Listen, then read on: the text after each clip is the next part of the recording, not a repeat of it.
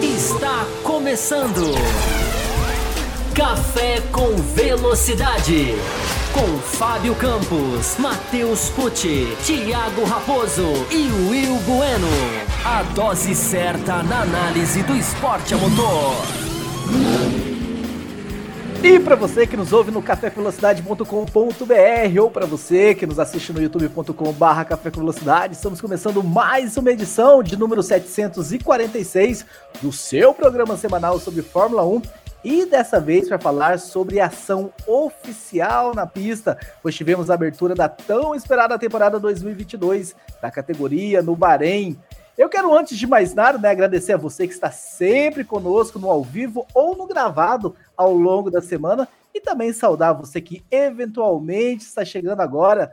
Meu nome é Thiago Raposo, ao lado de Will Bueno e Fábio Campos. Nós fazemos o Café com Velocidade, que é esse programa que já está há 14 anos no ar, debatendo em alto nível esporte a motor, sempre com muita análise. Aqui o automobilismo é discutido com profundidade. Eu quero então saudar os meus companheiros de bancada, chamando para dar suas pitadas nos assuntos que nós vamos debater ao longo deste programa, começando com o Will Bueno, direto de Camboriú. Will, no pré-race que nós fizemos no sábado à noite, nós comentamos sobre as forças de cada time e, enfim, o que, que mudou? Mudou alguma coisa depois que você viu a corrida? É mais ou menos aquela análise. Seja muito bem-vindo ao programa dessa, dessa, segunda-feira, edição 746. Saudações, Raposo, saudações, ouvintes e espectadores do Botequim GP. Desculpa, meu, meu telefone tocou bem na hora. É, bom, Raposo, é, mudou, mudou assim, né? Eu acho que, que em, ter, em, termos de mudança de forças, né, foi mais ou menos aquilo que a gente falou, né?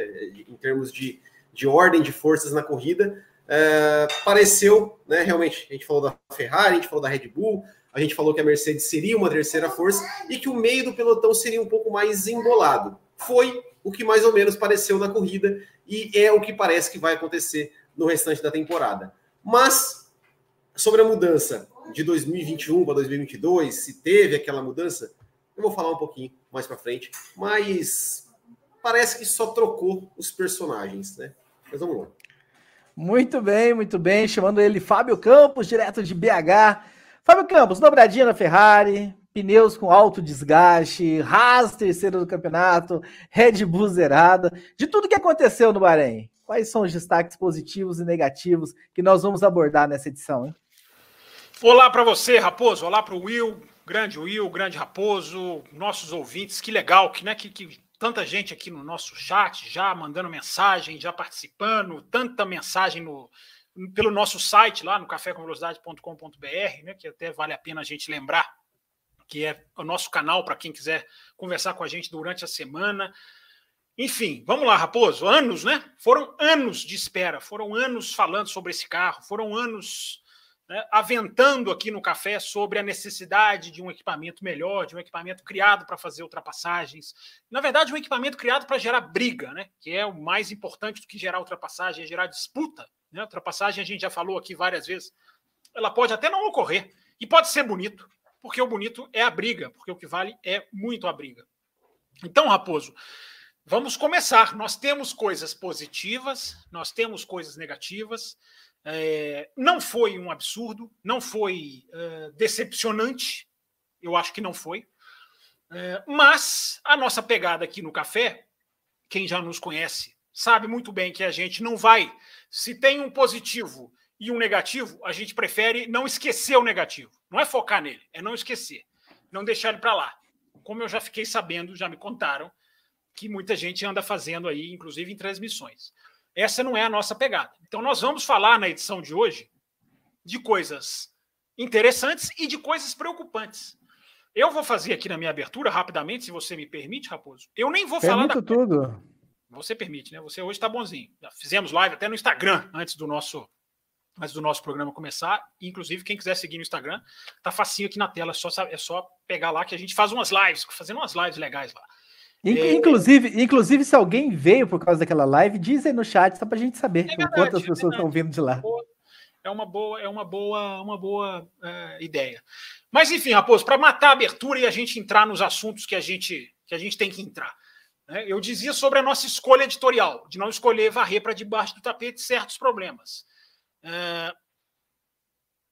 Eu acho, Raposo, que a corrida, embora muito boa, embora com uma cereja do bolo espetacular, que foi a briga Leclerc e Verstappen, aquilo foi uma cereja saborosíssima para se colocar no alto do bolo. Mas o bolo me parece com um sabor, digamos, conhecido, muito conhecido. O que mais me impressionou, Raposo, foi começar 2022 muito parecido com 2021. Porque eu até coloquei no Twitter hoje à tarde, estão aqui os nossos, o meu Twitter e os outros dois aqui não colocam Twitter só porque não querem, deveriam, poderiam. É, eu até coloquei isso hoje à tarde, Raposo. Uhum. Se você trocar o vermelho pelo prateado, se você trocar o monegasco pelo inglês, você tem uma corrida à cara de 2021. Com o bom de 2021, que é a briga pela ponta ferrenha e de altíssima técnica, e com o ruim de 2021, que é um excesso de asa aberta. Por mais decepcionante que seja, Raposo, começar 2022 falando de asa, nós temos que falar. Nós temos que falar. Nós não podemos varrer para debaixo do tapete. É só a primeira prova. Conclusões não devem ser tiradas agora. O carro parece ser bom para ultrapassar, Raposo. Mas eu já abro aqui, depois nós vamos mergulhar. Mas eu já abro aqui dizendo: 2022 começou 2021 demais para o meu gosto. Eu esperava uma cara diferente. A cara foi parecida. Detalhes nesta edição, diria o apresentador do jornal. Com certeza, já pedindo a todos que estão com a gente aí, né, para deixar o seu like. E lembrar que você também pode participar desse programa através do Superchat. Já recebemos algum. Vamos, enfim, Superchat. Já, já tem alguns, né? Um não, temos alguns superchats. E superchat vem para a tela, realmente é discutido.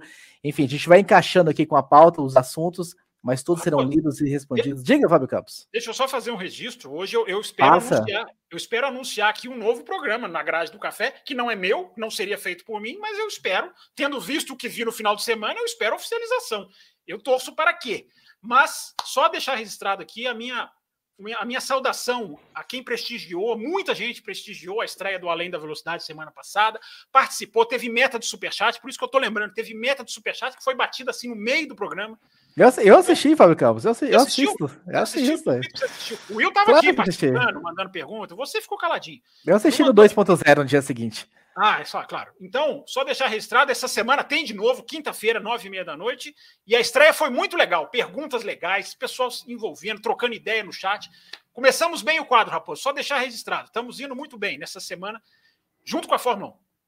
Muito bem, muito bem, Fábio Campos, muito bem, Will Bueno. Daqui a pouco a gente tem mais alguns recados, mas vamos logo começar essa edição. Enfim, quero muito falar, a gente tem muita coisa para falar. Quero agradecer todos, toda a galera que entrou no nosso site, no cafévelocidade.com.br. Nós recebemos muitas mensagens, nós vamos fazer o possível e o impossível para ler todas aqui hoje. E, enfim, nem que seja um trechinho de cada um e extrair. Mas vamos começar, Will Bueno, vamos começar porque a Fórmula 1 começou, a Fórmula 1 foi para a pista, primeira etapa dessa temporada que vai enfim, se o Covid e a guerra não atrapalhar, ser a temporada mais longa né, da história da categoria, dependendo aí se a gente vai ter cancelamentos ou não, só o futuro dirá. E começou, já tivemos a primeira etapa. Pontos positivos, pontos negativos, a gente vai levantar isso aqui, não vamos varrer nada para debaixo do tapete, como disse o Fábio Campos. Mas vamos começar pelos positivos, então, Will Vamos deixar os negativos para daqui a pouco. Vamos começar pelo que a gente viu de bom. Qual o seu destaque? O que, que você traz, Will Bueno? Que teve alguma coisa principal que te chamou a atenção para a gente já entrar e começar a discutir? Sim, Raposo. O, o para mim, assim, o principal destaque é que nós estamos aqui falando de corrida e não de polêmica, linhas brancas. Uh, deveria de ser punido. Né, Will? É, deveria ser punido, não deveria ser punido, porque passou, a ultrapassagem foi legal ou foi ilegal é, tinha que devolver a posição ou não tinha. Não teve nada disso. Teve uma corrida, teve uma briga é, ferrenha ali, pelo menos por algumas voltas, pela vitória.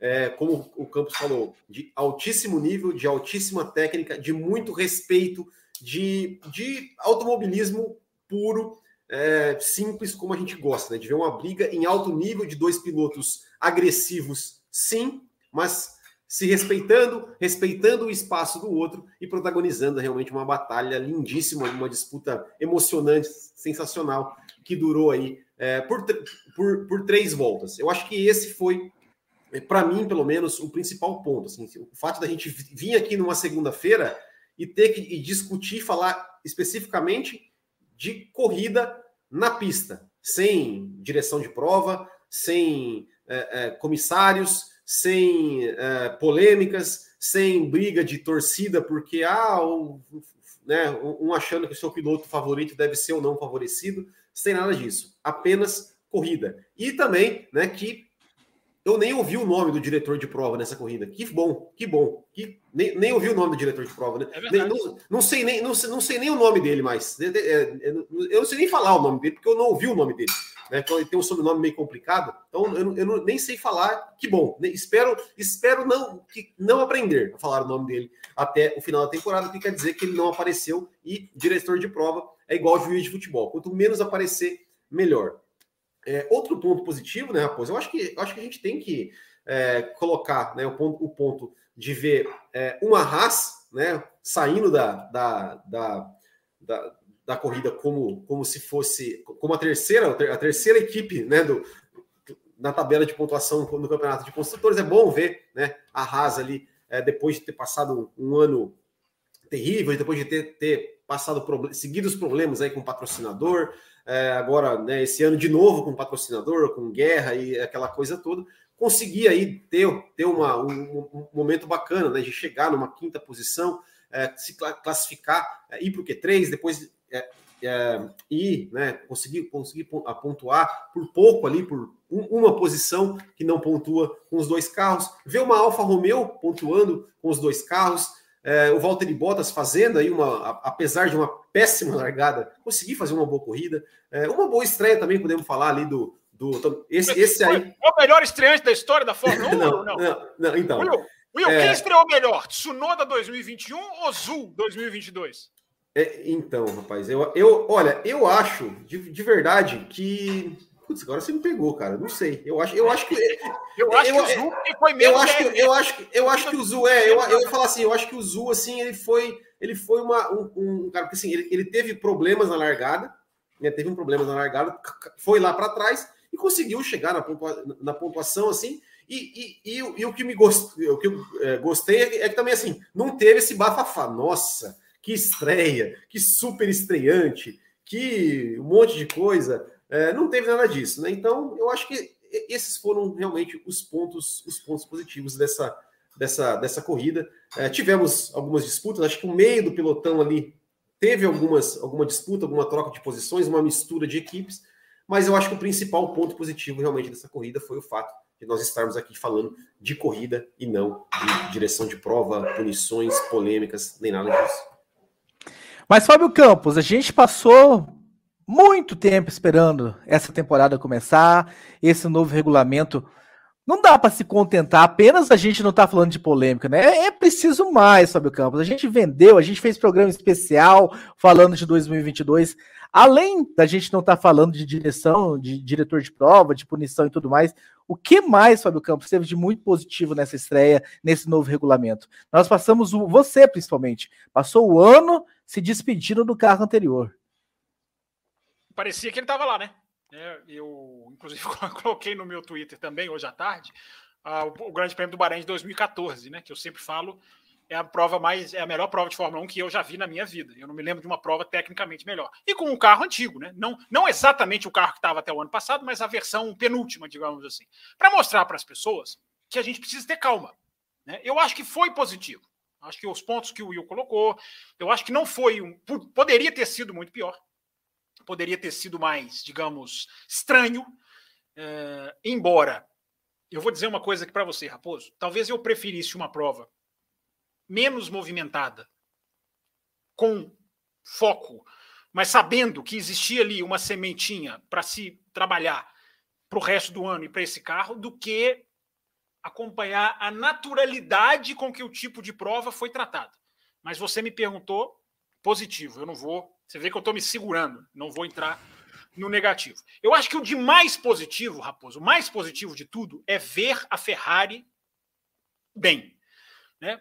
Independente de para quem você torce, para quem você gosta, quem você não gosta, da história recente, independente de tudo isso, Ferrari bem. É, é, o que eu já falei da McLaren aqui no café, né? A Ferrari é até mais. Ferrari bem é Fórmula 1 bem. Ferrari saudável é Fórmula 1 saudável. E para quem está no podcast, eu estou fazendo aqui algo como cifrões com os, com, com os meus dedos.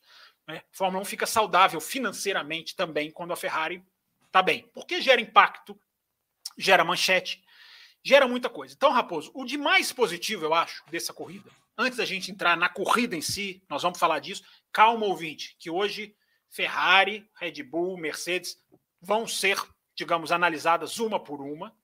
É, mais especificamente, nós vamos chegar lá.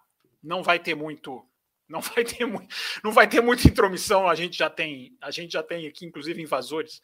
Mas enfim, é, eu acho que isso é o mais de mais positivo. Raposo, outra coisa muito positiva, né? A gente vai discutir o Leclerc e Verstappen mais a fundo, mas eu vou tentar, sem entrar e já entrando, é, que piloto é esse Charles Leclerc, né? Que bom ver depois do que a gente assistiu de 2021, o que, que teve em 2021 de melhor? O nível de Verstappen e Hamilton. Aquilo ali foi absurdo. E a gente já vê na primeira corrida de 2022 um menino, digamos, se juntar a essa turma. É impressionante como o Leclerc ele é preparado para ganhar a corrida. Né? O Leclerc sabe ganhar corrida, com cabeça, com técnica, com leitura. É, se ele sabe ganhar campeonato é outra história. Se ele está pronto para ganhar campeonato, é outra história. Agora, ele, ele é um ganhador de corrida nato. Ele já provou, ele tem só três vitórias, é pouco. Mas as três vitórias dele, principalmente, vamos lá, Monza, por aguentar o Hamilton no cangote a corrida inteira. Spa, por ter sido horas depois da morte de um amigo, que ele passava lá na curva onde o amigo perdeu a vida, é, horas antes. E agora, uh, Bahrein, onde ele já tinha perdido uma corrida ganha, quase ganha por motor. Aliás, é um, é um canastrão ao nível Raposo e o Will Bueno, né? Porque disse que brincou com a equipe no rádio, né? Estou ouvindo algo estranho no motor, que é uma sacanagem. Sensacional o que ele fez, sensacional. Né? Não, é sensacional porque você não é engenheiro lá, né? Você imagina, imagina o cara que cuida de motor na fábrica, o, o ataque cardíaco. Mas, mas é legal, brincou, é, é menino, e menino brincou, brincou ali legal. É, mas a cabeça do menino, né, Raposo? A cabeça do menino de chegar lá e ganhar uma corrida. Depois eu vou querer falar mais sobre ele. Mas eu acho que para o geral, para o positivo, eu acho que é isso. E, Raposo, pra, antes da gente começar a mergulhar, o carro parece dar a impressão de ter sim o seu lado positivo. Nós vamos falar da asa e eu vou falar do que mais me preocupa, mais do que a asa, que eu não quis falar na abertura. Mas é pior. Quem me segue lá no Twitter, já, eu já meio que esbarrei lá mas vou explicar aqui para o ouvinte do café. Uh, antes da gente entrar nisso, Raposo, o carro parece sim ser promissor. Há uma semente ali, há uma coisa ali positiva no carro. Apesar de que no Bahrein a gente já viu provas muito melhores, muito mais, digamos, uh, 2014, 2014. 2014, 2015. Então eu não estou dizendo, eu estou frisando isso. Mesmo comparativamente não ser a, a, medida que a gente tem que usar, porque eu já fiquei sabendo que já teve gente, já teve veículo de comunicação que cravou o sucesso das novas medidas. Ah, o mundo maravilhoso do Dr. Ross Brown, que eu sempre chamo a atenção, o mundo maravilhoso do Dr. Ross Brown é aquele mundo em que tudo dá certo no primeiro minuto após começar, a sprint já era maravilhosa antes de começar. Enfim, uh, não é bem assim, Raposo. Precisamos ter calma. O que mais me impressiona, o que mais me assusta negativamente é a naturalidade com que coisas que a gente viu na corrida, que eu repito, não foi para se jogar fora, mas a gente viu coisas que precisam ser discutidas, precisam ser questionadas. E é isso que faremos aqui. É isso, seu Thiago Raposo. Exatamente, mas antes da gente passar para esses pontos aí que precisam ser discutidos, se a gente pegar o pano e, e torcer ele mais um pouquinho, cai mais alguma coisa positiva? Não, tem muito mais coisa positiva. Tem a Haas, tem a Alfa Romeo. É porque o Will já citou, eu nem quis entrar. A, Alfa, a Haas e a Alfa Romeo foram as de, foi uma delícia de se assistir no final de semana. Entrando mais nessa questão das equipes, o Will falou: a gente tem agora um diretor de prova que baixou. Uh, linha branca é linha branca. Na verdade, é a FIA, né? Não é o diretor de prova. O Will não quis falar o nome dele, é o Neil, Neil Willis, que foi nesse final de semana. Vai ser de novo na Arábia Saudita agora. Depois, na Austrália, vem o Eduardo Freitas, para ser o diretor de prova, digamos assim, principal. Eles podem ajudar um ao outro, ficar até simultaneamente, mas vai ter um principal, sempre, um com mais poder, digamos assim. Então, Raposo, teve tudo isso, teve linha branca, teve uma coisa que passou desapercebido, que eu acho que vai até para casa do negativo, porque a FIA não quis divulgar, mas teve site que foi lá e descobriu, que são as novas regras para se dividir posição, uh, das quais eu discordo de muitas. Podemos entrar mais aqui a fundo, Raposo. Se não der para a gente entrar hoje, no Além da Velocidade, está lá um espaço para a gente entrar nesse assunto. Tem, uma, tem regra agora para dividir posição. É, algumas são bem questionáveis, mas pelo menos tem alguma coisa. Pelo menos fizeram ali alguma coisa. Então, Raposo, tem, tem muita coisa positiva, sim, para a gente falar dessa, dessa corrida.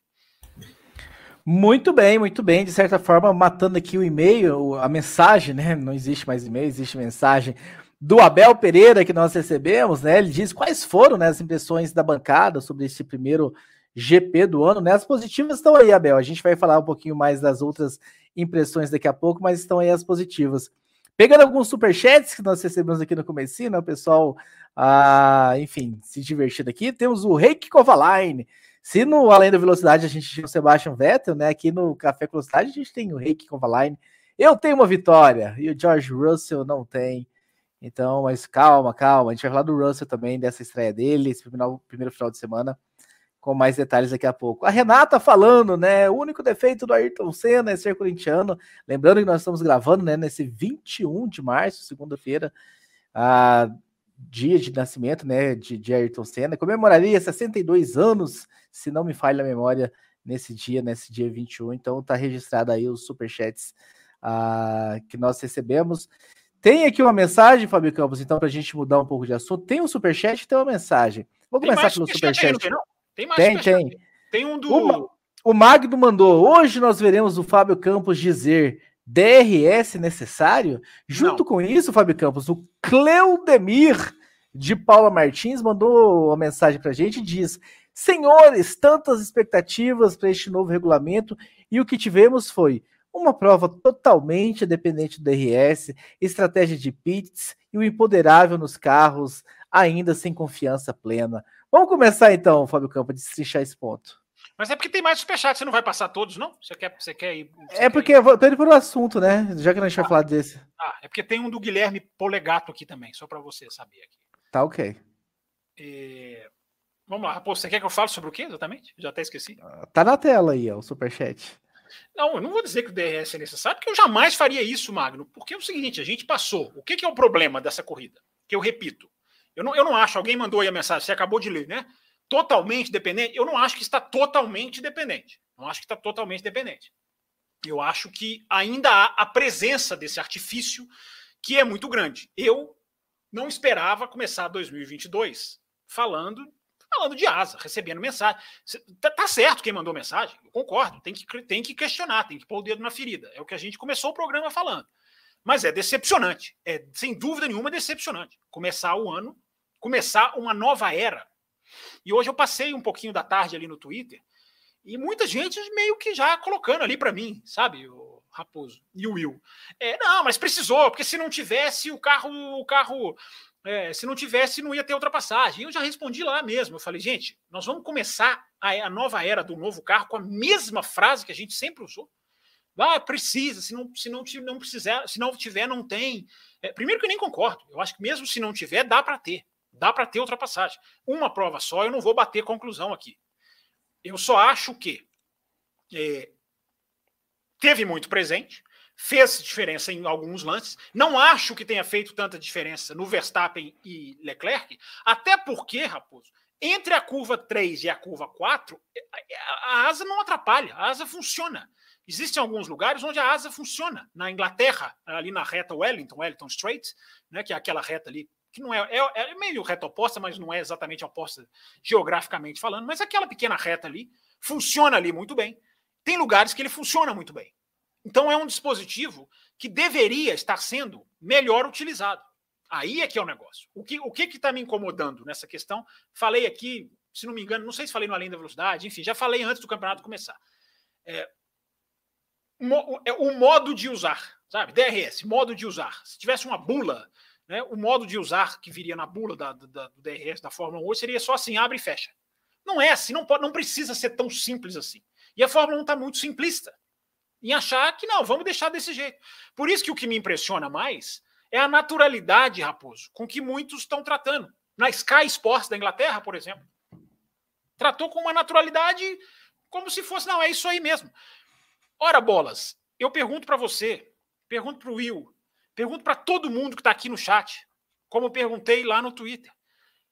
Tanto esforço, tanto trabalho, tanta pesquisa, tanto dinheiro colocado nesse novo carro, me, me parece um pouco preocupante para começar. Não vou cravar aqui que isso vai ser. Vou falar pela terceira vez. Nem é o que mais me preocupa. O que mais me preocupa são os pneus. Mas não vou entrar neles agora. Muito mais preocupante para mim. O que incomoda nessa questão da asa é que ela participou demais de um carro que não se espera que ela participe demais. Isso não é opinião minha. O carro, gente, foi criado porque a asa não satisfaz. Se a asa satisfizesse, por que que tinham criado? Não precisava ter criado um novo carro. Não precisava ter feito nada de diferente. Mantém aquele carro ali, mantém o ano passado, vamos Hamilton e Verstappen mais um ano, felizes e contentes. Não, a ideia não era uma revolução. A ideia não é ter um tipo de corrida diferente. Para mim, Thiago Raposo e o Will Bueno, tivemos um tipo de corrida muito igual ao 2021. Com o um lado bom, do roda com roda, brigando pela vitória, belíssimo. Com o um lado ruim, dessa dependência, com o lado ruim do desgaste de materiais, com o lado ruim da briga só ter durado três voltas. Ora, bolas, eu não quero briga só de três voltas, não. Quem quiser se contentar com isso, que se contenta. Eu, nesse ano, 2022, eu quero briga a corrida inteira. Eu não quero que um cara tente três. Isso eu já vi até 2021. O cara tenta, o equipamento dele se destrói nas tentativas que ele faz e ele é obrigado a recuar. Para mim, muito pouco eu esperar, eu queria mais, eu ainda quero mais. E acho que a gente tem que ver mais. Não estou sentenciando nada, mas apontando que no começo tem coisas preocupantes, principalmente Raposo e Will, a naturalidade com que o assunto é pouco discutido lá fora e em muitos lugares por aqui. Superchat do Matheus aqui na tela, Will Bueno. Boa noite. Pelo que eu percebi, ainda estamos reféns do DRS, porém com uma influência menor do que do ano passado. Também perceberam? Para você entrar também na discussão, Will? Então, Raposo, ontem, quando eu, eu terminei a corrida, é, e eu vi, né, até, até fiz ali a, a live do Botequim, eu, eu, eu tive essa mesma percepção, né, do que, do que, do que o ouvinte, até falei, olha, o DRS, ele foi usado, ele é, ele, né, enfim, foi, foi, foi acionado, porém me pareceu que a influência dele foi um pouco menor nas para definir uma ultrapassagem, né? Uh, Porém, hoje, revendo, é, eu, já fiquei, já, eu já tive algum assim, falei, peraí, para, eu acho que não foi tanto assim, não. Eu acho que ficou um pouco parecido com 2021. Concordo que, no caso, é, é, Verstappen e Leclerc, eu acho que talvez por isso a minha impressão é, tenha sido essa. É, Hamilton, é, Hamilton, Leclerc e Verstappen, como foi a, a principal briga da noite, né, e, da, e, e chamou atenção. É, nessa briga, realmente, de fato, a gente não teve, não teve tanta, tanta influência de, de o DRS. O DRS ele, ele ajudou o Verstappen a aproximar do Charles Leclerc, mas não era aquela coisa do cara passar na reta, como Sim. a gente via muitas vezes, né? Então, assim, aproximou, só que a, a, a ultrapassagem foi decidida na freada. Foi decidida na freada, os dois ali tiveram que frear o Verstappen é, é, é, freou no, mais no final, o Leclerc deixou espaço, depois o Leclerc também pegou o DRS e só foi é, definir a ultrapassagem no final da curva. Então, então nessa, nessa ultrapassagem, sim, realmente o DRS não foi tão, tão determinante. Mas nós tivemos algumas outras ultrapassagens que depois eu, eu, eu, eu revendo, eu falei, é, é, tipo, o Pérez no Hamilton, né? Foi uma ultrapassagem ali que definiu no meio da reta. Teve algumas, acho que eu não me lembro agora assim. Era, não, era, teve, era várias, uma, teve várias. É, uma, Williams. Uma, uma, uma, Renault sobre a outra, uma Alpine sobre a outra. É, é mas, mas ali eu acho também que teve. Talvez é, não, é, quiseram, também não né? foi briga, é. Não foi é, briga. É, é, é, e, mas, mas, eu acho que eu acho que uma Alfa, eu não sei se era o Boston ou se era o, ou se era o Zou contra, contra o álbum, que daí eu já falei, é, olhando, revendo, eu falei, é, Calma aí, talvez, talvez ontem eu estava empolgado demais com o Verstappen. Agora, assista, agora assista a prova a terceira vez, que eu quero saber a sua opinião depois de assistir a terceira. É, então, mas enfim, mas assim, é, é, eu acho que é um começo. É um começo. Eu acho que, se, que, a, que a Fórmula 1, a FIA, é, é, todo mundo, é, talvez teste, né? Talvez é, pense né, em, em calibrar. Eu, eu acho assim, se, não dá para tirar o DRS, é calibra. É isso. Essa é a calibra o DRS. Calibra o DRS. Né? Diminui o seu efeito. Olha, ele só vai poder ser aberto, sei lá, em vez de um segundo, com. Não sei. Ele vai ser. Diminui o, o, o, é, é, o, o espaço de onde ele é acionado. Enfim, tem muitas coisas para fazer. Mas é, é, esse, esse seria o ideal. Mas eu fico meio assim, né? Se vai, se vai ser discutido ou não. Por que, né, Fábio Campos? A gente, assim, saindo um pouco da, da, da, da questão da corrida, mas, mas, acho que não dá para não dá para deixar de mencionar. É, depois de tudo que aconteceu no Abu Dhabi ano passado, a gente não teve sequer uma linha de regulamento ah, para dizer, né? Tem que terminar em bandeira verde e ponto. Então, o DRS é complicado, né? É, é complicado. É, é, aí que tá, né, Will? Vamos lá. É a discussão. Só, só, só, registrar, Fábio Campos, mais um superchat na tela, né? Sobre o mesmo assunto do Magno. A impressão que ficou foi que se não fosse o DRS, o undercut, o safety car, veríamos uma procissão, veríamos apenas as ultrapassagens na primeira volta, na largada. Não vi a real ação do vácuo. E aí o Magno mandou mais um falando, né? Para mim, o Verstappen só teve chances por causa do DRS. Decepcionante. Antes, antes do Fábio Campos, deixa, deixa só, só, uma coisa assim. É, eu fiquei pensando sobre isso também.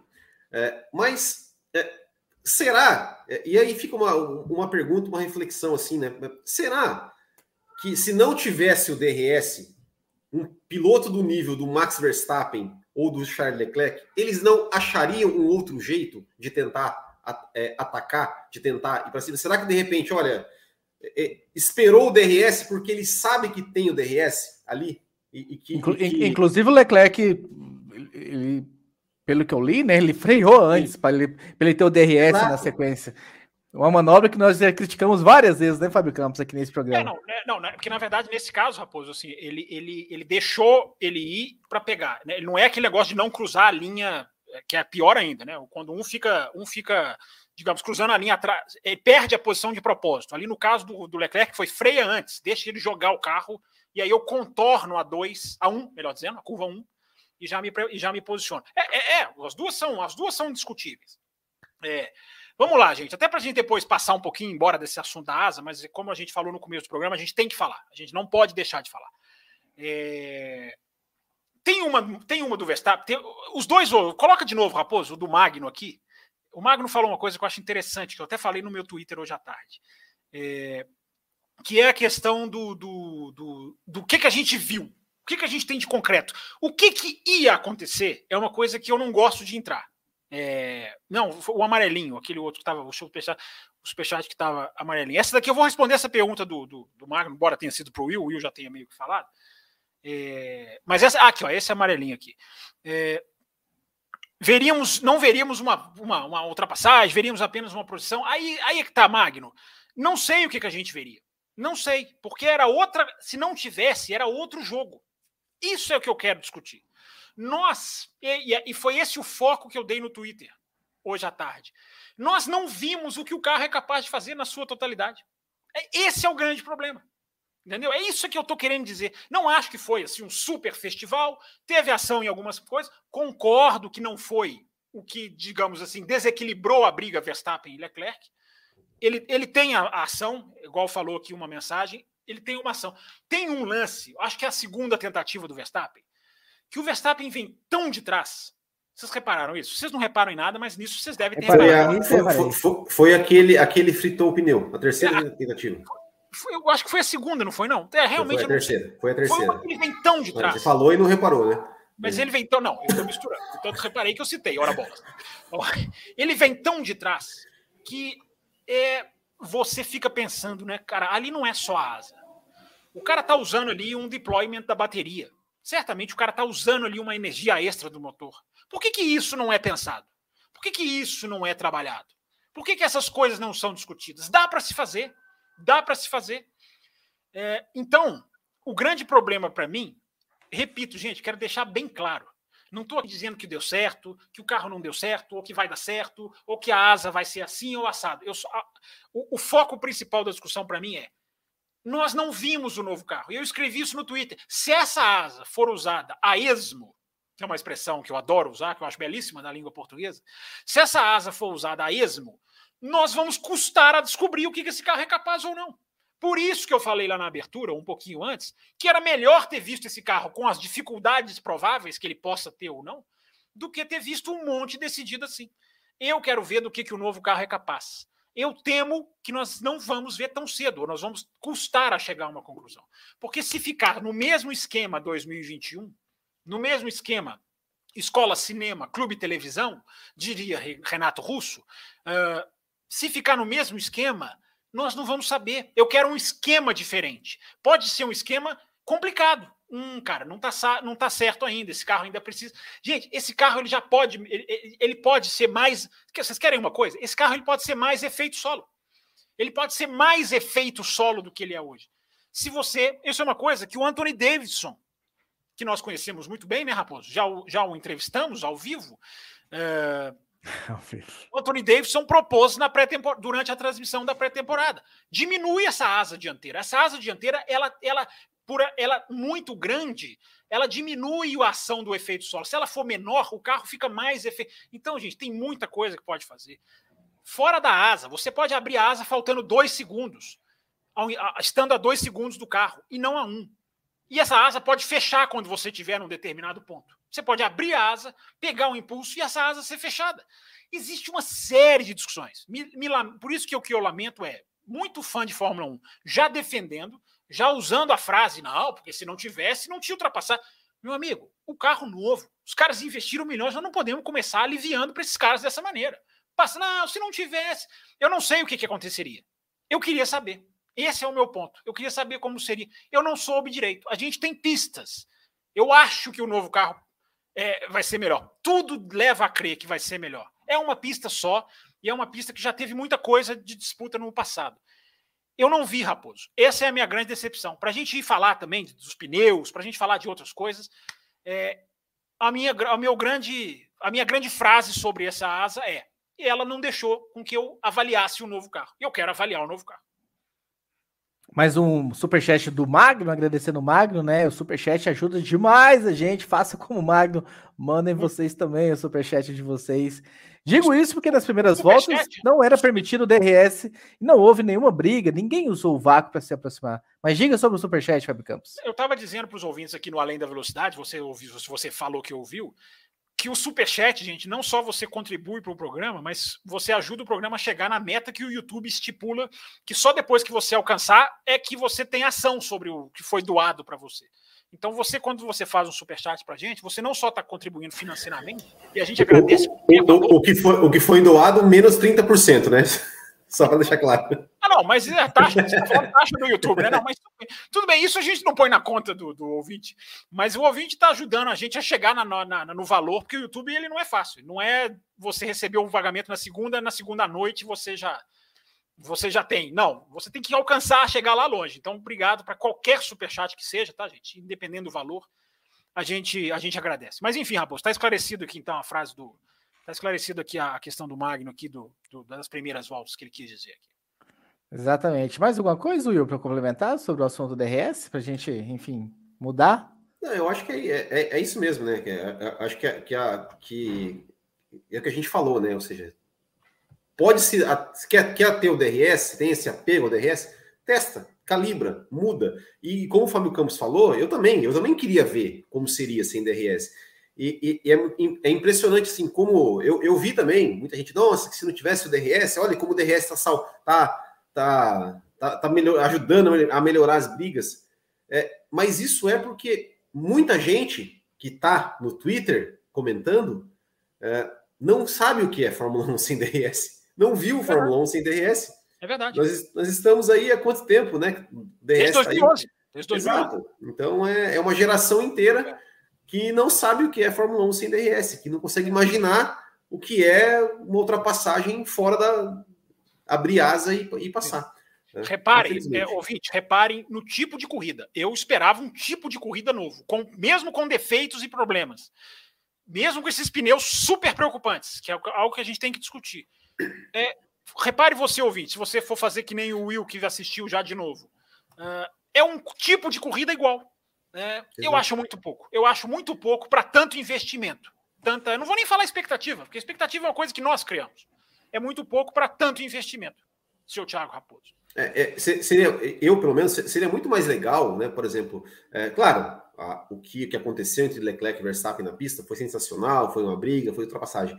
Mas é, é o que é o que eu, eu, eu, bato nessa tecla aqui, que é o seguinte: às vezes uma não ultrapassagem é tão legal quanto uma ultrapassagem, ou até mais.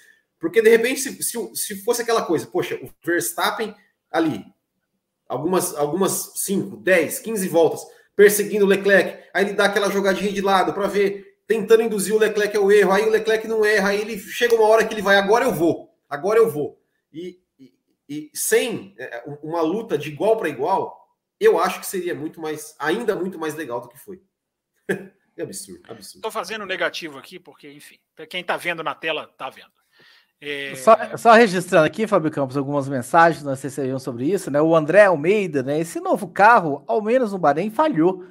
Apenas ultrapassagens artificiais com DRS, exceto a do Zul sobre o Schumacher. Já o mas Jorge aí, Barbosa. Mas aí que tá, não é falha do carro, tá vendo? É, é, ele não tá, ele tá omitindo. Não é que o carro falhou. Se o cara abre a asa, a gente não tá vendo o efeito do carro. É, essa é a questão. Jorge Barbosa, eu acho que a asa nova fica, hein? Só teve ultrapassagem com, com o uso da asa, então. O, o Igor Rondon mandou, já é visivelmente mais fácil acompanhar o carro da frente, fazendo com que o DRS e o vácuo já não sejam tão essenciais na ultrapassagem. Exato. Assim, eles podem ser calibrados. Eles podem ser calibrados. É o que eu, é o que eu falei, gente. Nós não podemos ser 8 ou 80 assim de. É, eu tirava, mas já que ele tem que existir, que seja como na curva 3, da curva 3 à curva 4. Gente, eu falei aqui da questão do carro abrir com dois segundos, fechar quando estiver próximo. Tem uma outra coisa também. A tecnologia hoje, para a asa abrir um pouco numa reta maior e abrir mais numa reta melhor. Isso é facílimo de fazer. Os caras conseguem, se quiserem. Tem software que faz isso, gente. Então, é, é, enfim, não, eu não quero estender nesse assunto, porque eu, eu, tenho medo, Raposo, de que a gente tenha que voltar nele muito durante o ano, embora eu torça para que não. Vamos ver a Arábia Saudita, vamos ver a Austrália. Só me, só me incomoda essas duas coisas. Não vimos o carro novo e a naturalidade do assunto. O assunto está sendo tratado pela imprensa no geral como é normal. Não era para ser normal. Não fizeram um carro novo para mudar. Enfim, tem mais mensagem, Raposo? Tem mais. O Magno mandou mais uma aí, tá na tela para você ler. Tá certo. Sou contra. Ele diz aqui: sou contra o DRS e assisto desde 92. Isso é tão velho quanto o Will, então, hein? Eu não era nem nascido. O Will assiste muito antes disso. O Will pegou anos 80. Muito bem, então, para a gente mudar de assunto, Will Bueno, o Matheus, que não é o Put, mandou o seguinte: preocupa o desgaste desses novos pneus? Olha, Raposo, é, preocupa, é, mas, mas, assim, ó, é, qual era o grande problema né, com relação aos pneus, que, que se falava dos pneus até 2021. Por que, que os pneus desgastavam em 2021? Porque não era permitido, né? não era é, a, o, quando seguia o carro de trás, né? Quando se, um, carro, um carro estava é, na frente, estava, estava o, carro, o carro que estava seguindo um carro à frente, todo aquele ar sujo, toda aquela turbulência é, era jogado para o carro e com isso desgastava os pneus. É, esse ano, me parece né, que, que esse, essa questão dos desgastes dos pneus não tem a ver com o, carro, com o caso do, de um carro ficar perseguindo muito o carro que está na frente. Parece que é mais questão, assim, né, por exemplo, do, do, do quicar dos carros é, do que a, a perseguição. É, se for isso, é, assim, eu acho que a tendência é que ao longo do ano, ou ao longo da temporada, ou ao longo da, da próxima temporada, é, esse problema me parece, parece ser é, mais fácil de ser resolvido, né? À medida que as equipes vão entendendo, que vão entendendo ali os, os carros e conseguem achar uma solução para essa questão.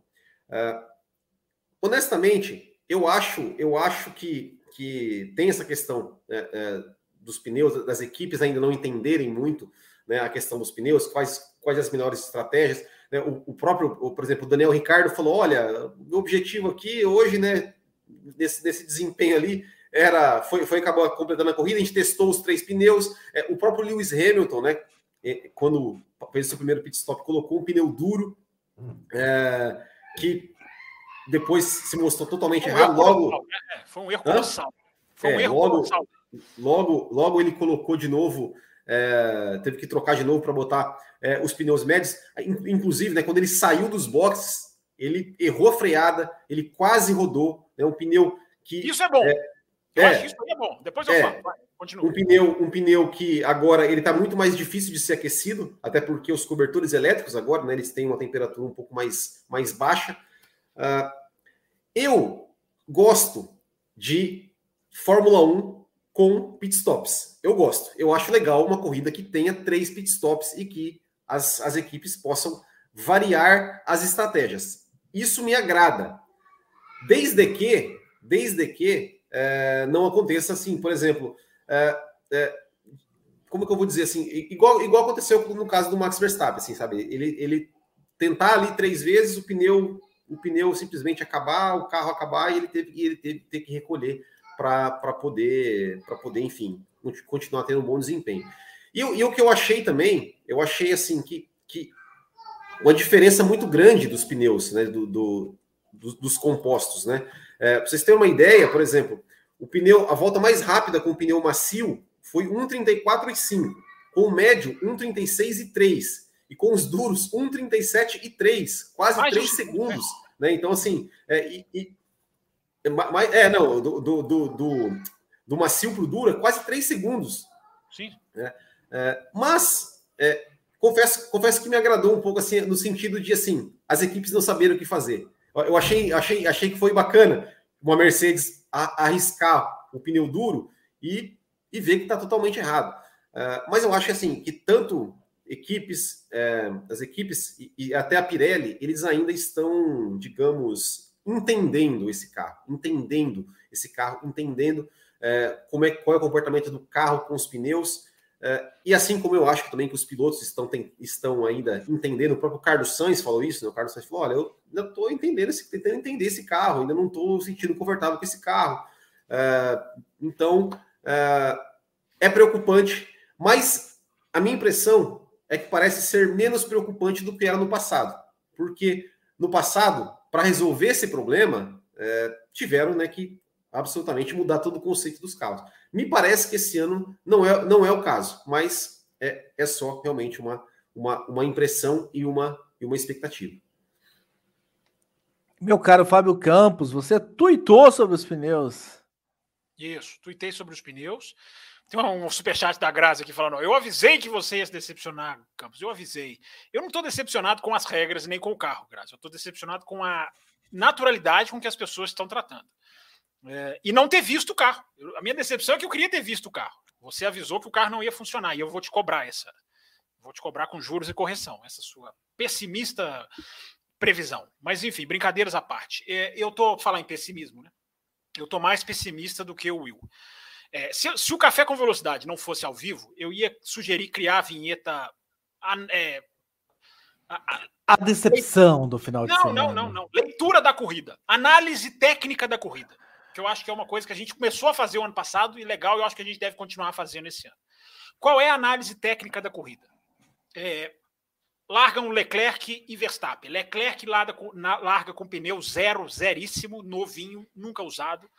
Uh, e Verstappen larga com pneu uh, desgastado, também macio, vermelho, mas já usado, deve ter sido poucas voltas.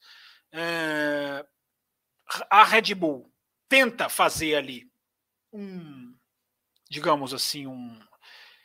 O Verstappen parou na volta 14, né? E o Leclerc na 15. Então, assim, é uma tentativa quase de um undercut que não é. que não é, E aí é que entra aí é que entra a minha preocupação na questão dos pneus.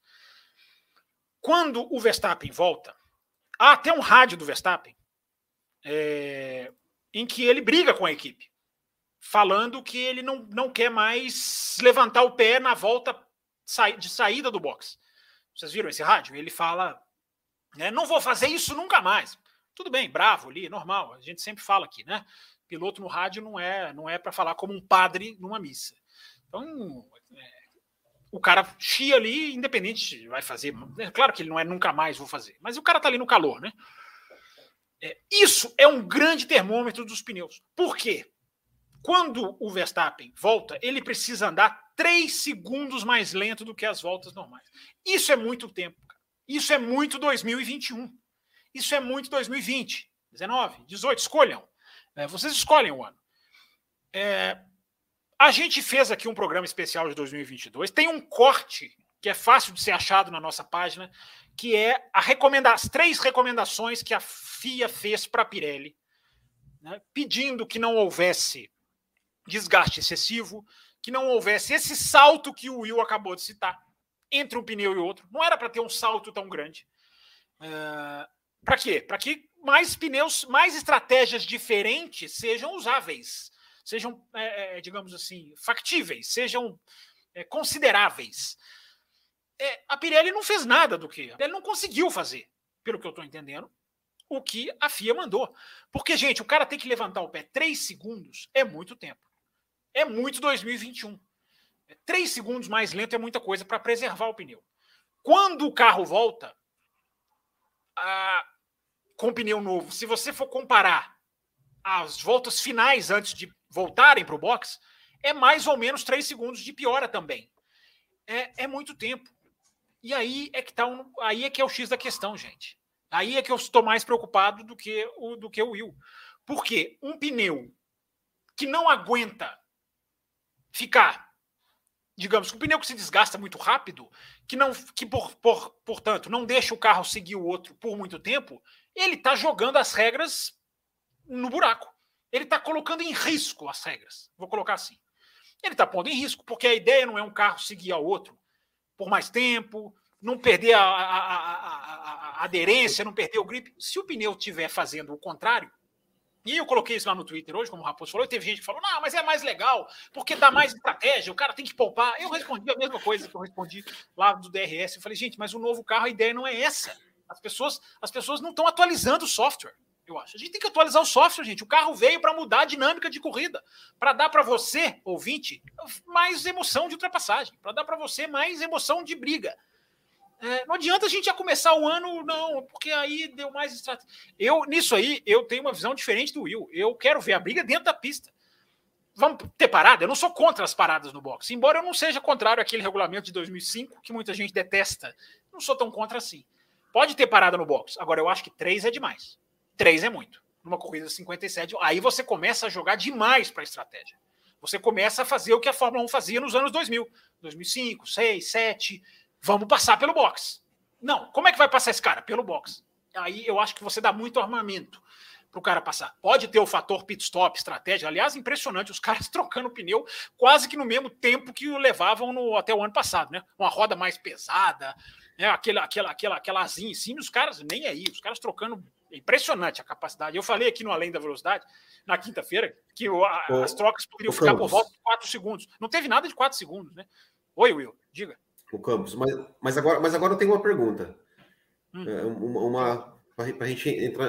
Foi a Pirelli mesmo que errou né, esses pneus, que não fez o que a FIA mandou, hum. ou foram os carros que não foram feitos, né, que, que, que digamos assim, que não foram entregues conforme tem, porque ninguém, ninguém, é, é, ninguém previu né, o quicar dos carros. E aí, será que, será que, será que, que, que a Pirelli falou, oh, vou fazer um carro, um pneu aqui, será que se não quicasse os carros, será que o, o, o pneu, o comportamento do pneu seria diferente do que do que está sendo? Será que ele aguentaria mais? Será que o intervalo entre os, entre os compostos seria menor do que uh, do que do que está sendo por causa desse, desse problema, é um problema que ninguém preveu. É, eu acho previu, que o, né? eu acho previu, que o, eu, é, eu, acho que essa diferença dos pneus, eu acho que ela não tem a ver com que carro, porque ali é a volta mais rápida de cada um e aí a gente está pondo aí carros que não sofreram sim, tanto. Sim, a corrida me surpreendeu. Eu não vi tanto porpoising é, do que eu, eu não vi tanto quanto eu esperava. Eu acho que todo mundo ali meio que lidou bem, embora teve muita gente que dançou em termos de velocidade. A Mercedes parece que está no buraco por causa disso. Daqui a pouco nós vamos entrar na Mercedes. É, Assim, Will, a pergunta é boa. Assim, eu sei que os pneus são mais pesados, a roda é mais pesada do que antes. Eu sei que a suspensão é menos sofisticada do que antes. É, eu sei que a carga nas altas velocidades é maior. Uh, o setup da suspensão é muito mais rigoroso, mais duro, melhor dizendo, até para colocar de uma maneira mais, mais, enfim, mais compreensível. E eu sei que tem o purpose. Mas, gente, é, a Pirelli tem que dar conta disso tudo. Se chegasse à conclusão de que só o Kikar está afetando na, na, na, na, borracha, aí é uma coisa. Agora, tudo isso que eu citei antes, suspensão, carro mais pesado, a Pirelli tinha que, tinha que antever isso. Porque ela pode pôr em jogo o espírito do negócio. Né? É, aí, aí, é, aí é que está a questão, Will. É, é, o carro que tem que se adaptar ao pneu ou o pneu que tem que se adaptar ao carro? É o pneu que tem que se adaptar ao carro. Depois, durante a corrida, claro, tudo claro. bem.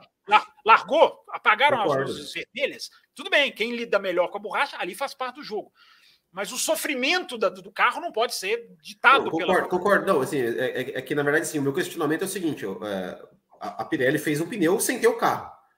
A Pirelli, a Pirelli pro, pro, provavelmente pegava informações que as equipes mandavam do túnel de vento, né? Ou da FIA, ou seja, ó. Não, é, testou com os carros de 2021, né? É, que, que não tinha. Então, assim. É, é... Não, isso pode estar influenciando, pode ter um pouquinho disso aí, eu, eu concordo, pode.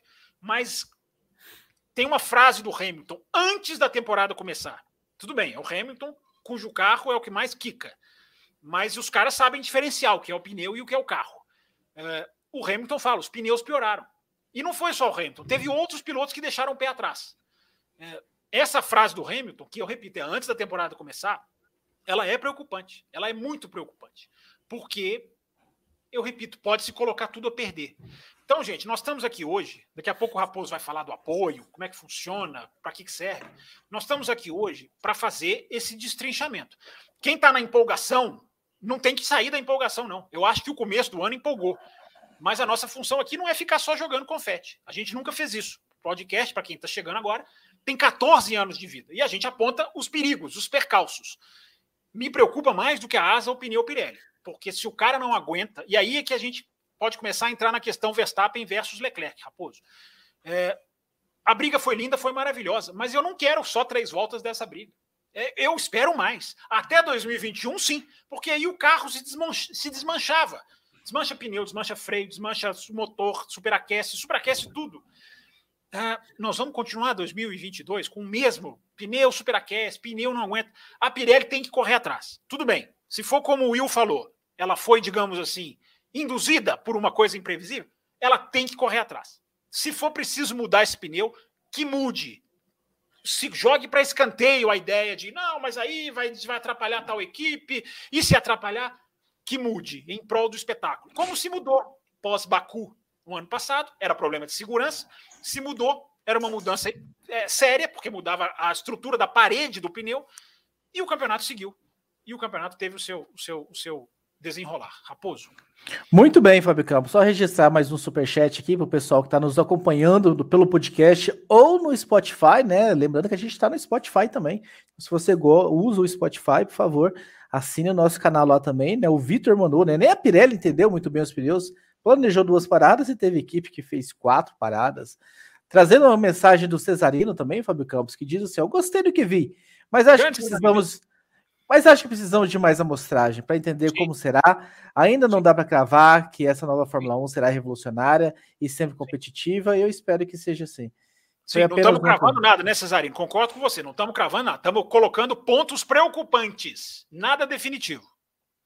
Então, para a gente sair, Fábio Campos, né, dos aspectos gerais e começar a falar mais claramente das equipes, enfim, da disputa ali na frente. Eu quero só falar, né, que nós temos um programa de apoiadores. Enfim, você falou, eu falei no começo também, nós já estamos há 14 anos no ar, então é um longo tempo e nós temos aí muitos arquivos, muita coisa, alguns gastos que, que tanto tempo de podcast gera. E nós criamos um programa de, de apoio, né, o apoia.se barra Café Velocidade. Quem está nos acompanhando no YouTube está passando aí embaixo. Se você está nos ouvindo aí, enfim, no, no, no podcast, na descrição tem lá o endereço para que você possa entrar. Ou você pode também, também se tornar membro pelo YouTube, né? Tem a função torne-se membro no YouTube, vai lá e torne-se um membro. Tem algumas faixas de recompensa, né? São três faixas que nós trabalhamos hoje. Ah, nós começamos com a café com leite, né? Assim que nós chamamos a faixa inicial, que é uma faixa que te dá direito a entrar num grupo de WhatsApp, um grupo bem legal. Nós tivemos três pessoas entrando hoje, Fábio Campos, três novos apoiadores entrando de ontem para hoje. Tô pegando aqui o nome deles aqui, ó. O Daniel Barcelos. Sim. Uh, o César. E, e o Alessiano que voltou. O Alessiano voltou. O Alessiano era apoiador, parou por um tempo e voltou. É, então... Que é uma coisa super tranquila, viu, gente? Se você pode apoiar até o mês tal, depois você quer parar, depois você quer voltar. Entendeu? A gente, isso aí tudo a gente até fez isso, né, Raposo? O cara, poxa, eu não queria sair do grupo de WhatsApp, cara, fica, cara, depois você vai voltar, vou voltar, a gente conversa tudo. Então, gente, é, é o valor que você puder, é o valor que dá. Você que está gostando do nosso trabalho, Café com Velocidade é uma mídia independente, vocês já perceberam isso pela nossa pauta, né, que leva a Fórmula 1 de uma forma crítica. Então, é, muito bem-vindos os três, Alessiano, enfim, os outros dois que eu citei aqui. Muito obrigado mesmo, porque, olha é muito legal ver que as pessoas, dependendo dos valores, é muito legal ver que as pessoas gostam do nosso trabalho, entendem a seriedade do nosso trabalho, né, Raposo? E, e apostam na gente, porque um apoio é uma aposta, né? é um incentivo. Exatamente. Na faixa intermediária, que é a faixa cappuccino, além da, de entrar no grupo de WhatsApp, alguns programas exclusivos vão acontecer durante o ano, inclusive Drive to Survive, né? Tem uma promessa aí de nós vamos fazer Nossa, essa gravação. assisti, o Will já assistiu tudo, eu não assisti nenhum ainda, hein? Pois é, vamos colocar isso na, na como meta. Eu assisti o primeiro, eu, o primeiro episódio só. Então eu já tô melhor que você. Um episódio é um canal. Tô melhor que você, tô melhor que você. Um e temos a faixa, lá, a faixa lá de cima, né? Que é a. Raposo, enquanto você pensa, eu vou te salvar. Expresso?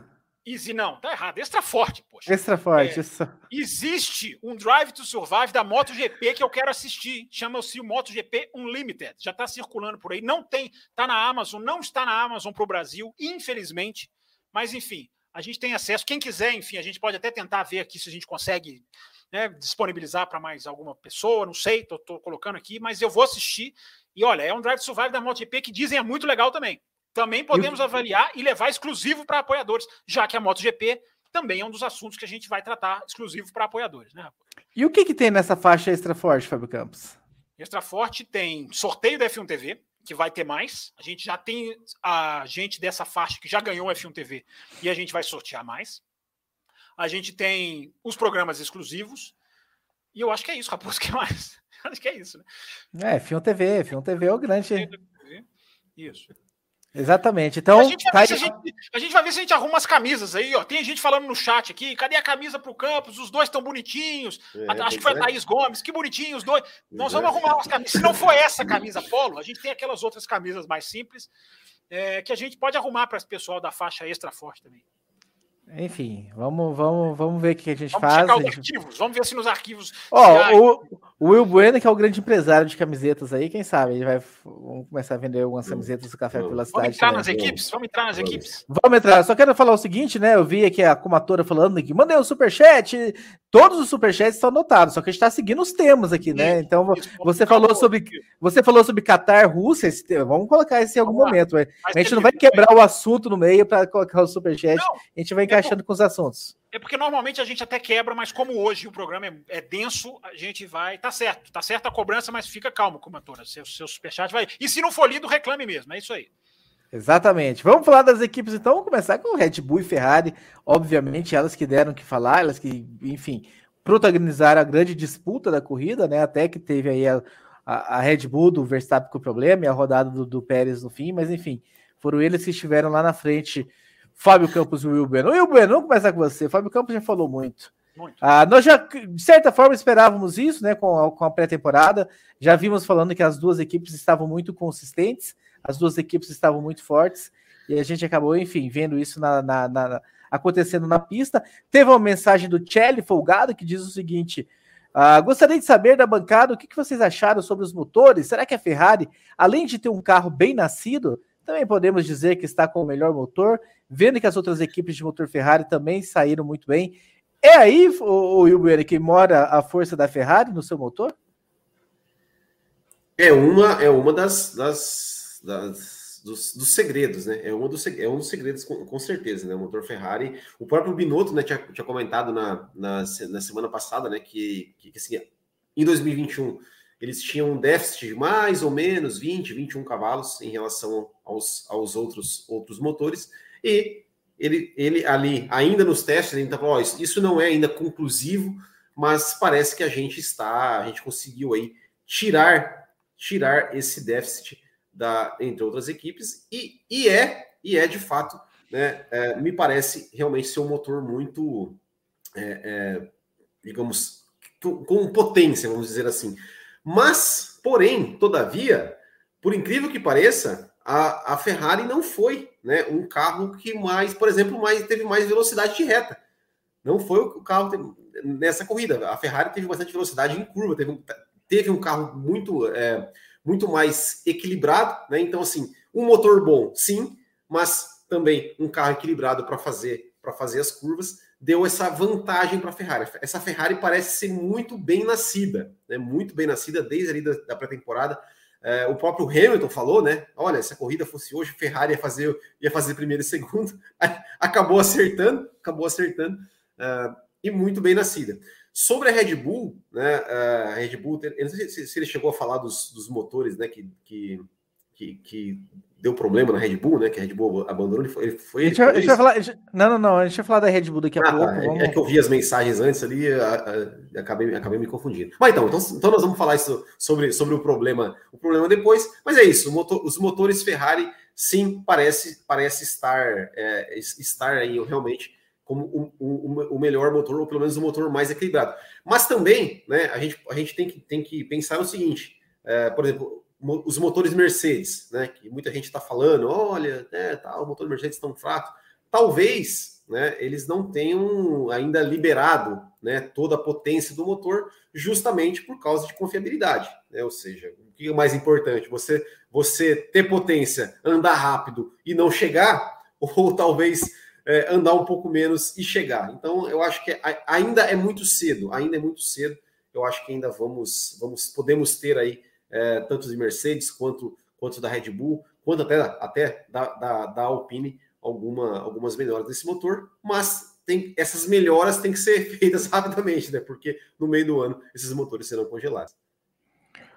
É, exatamente. Fábio Campos, uma das coisas que nós falamos no programa especial que nós fizemos no ano passado sobre a temporada 2022 foi, de certa forma, lamentando que a regra não iria mexer nos motores. Né? Os motores continuavam os mesmos e tudo mais. Enfim, obviamente, as equipes têm ali o, teve né, a oportunidade, ainda não foi congelado, como o Will falou, de avançar. Mas como é que justifica a Ferrari ter, ao que parece, ter deixado tá tão à frente do motor Mercedes que vem aí de tantos campeonatos conquistados?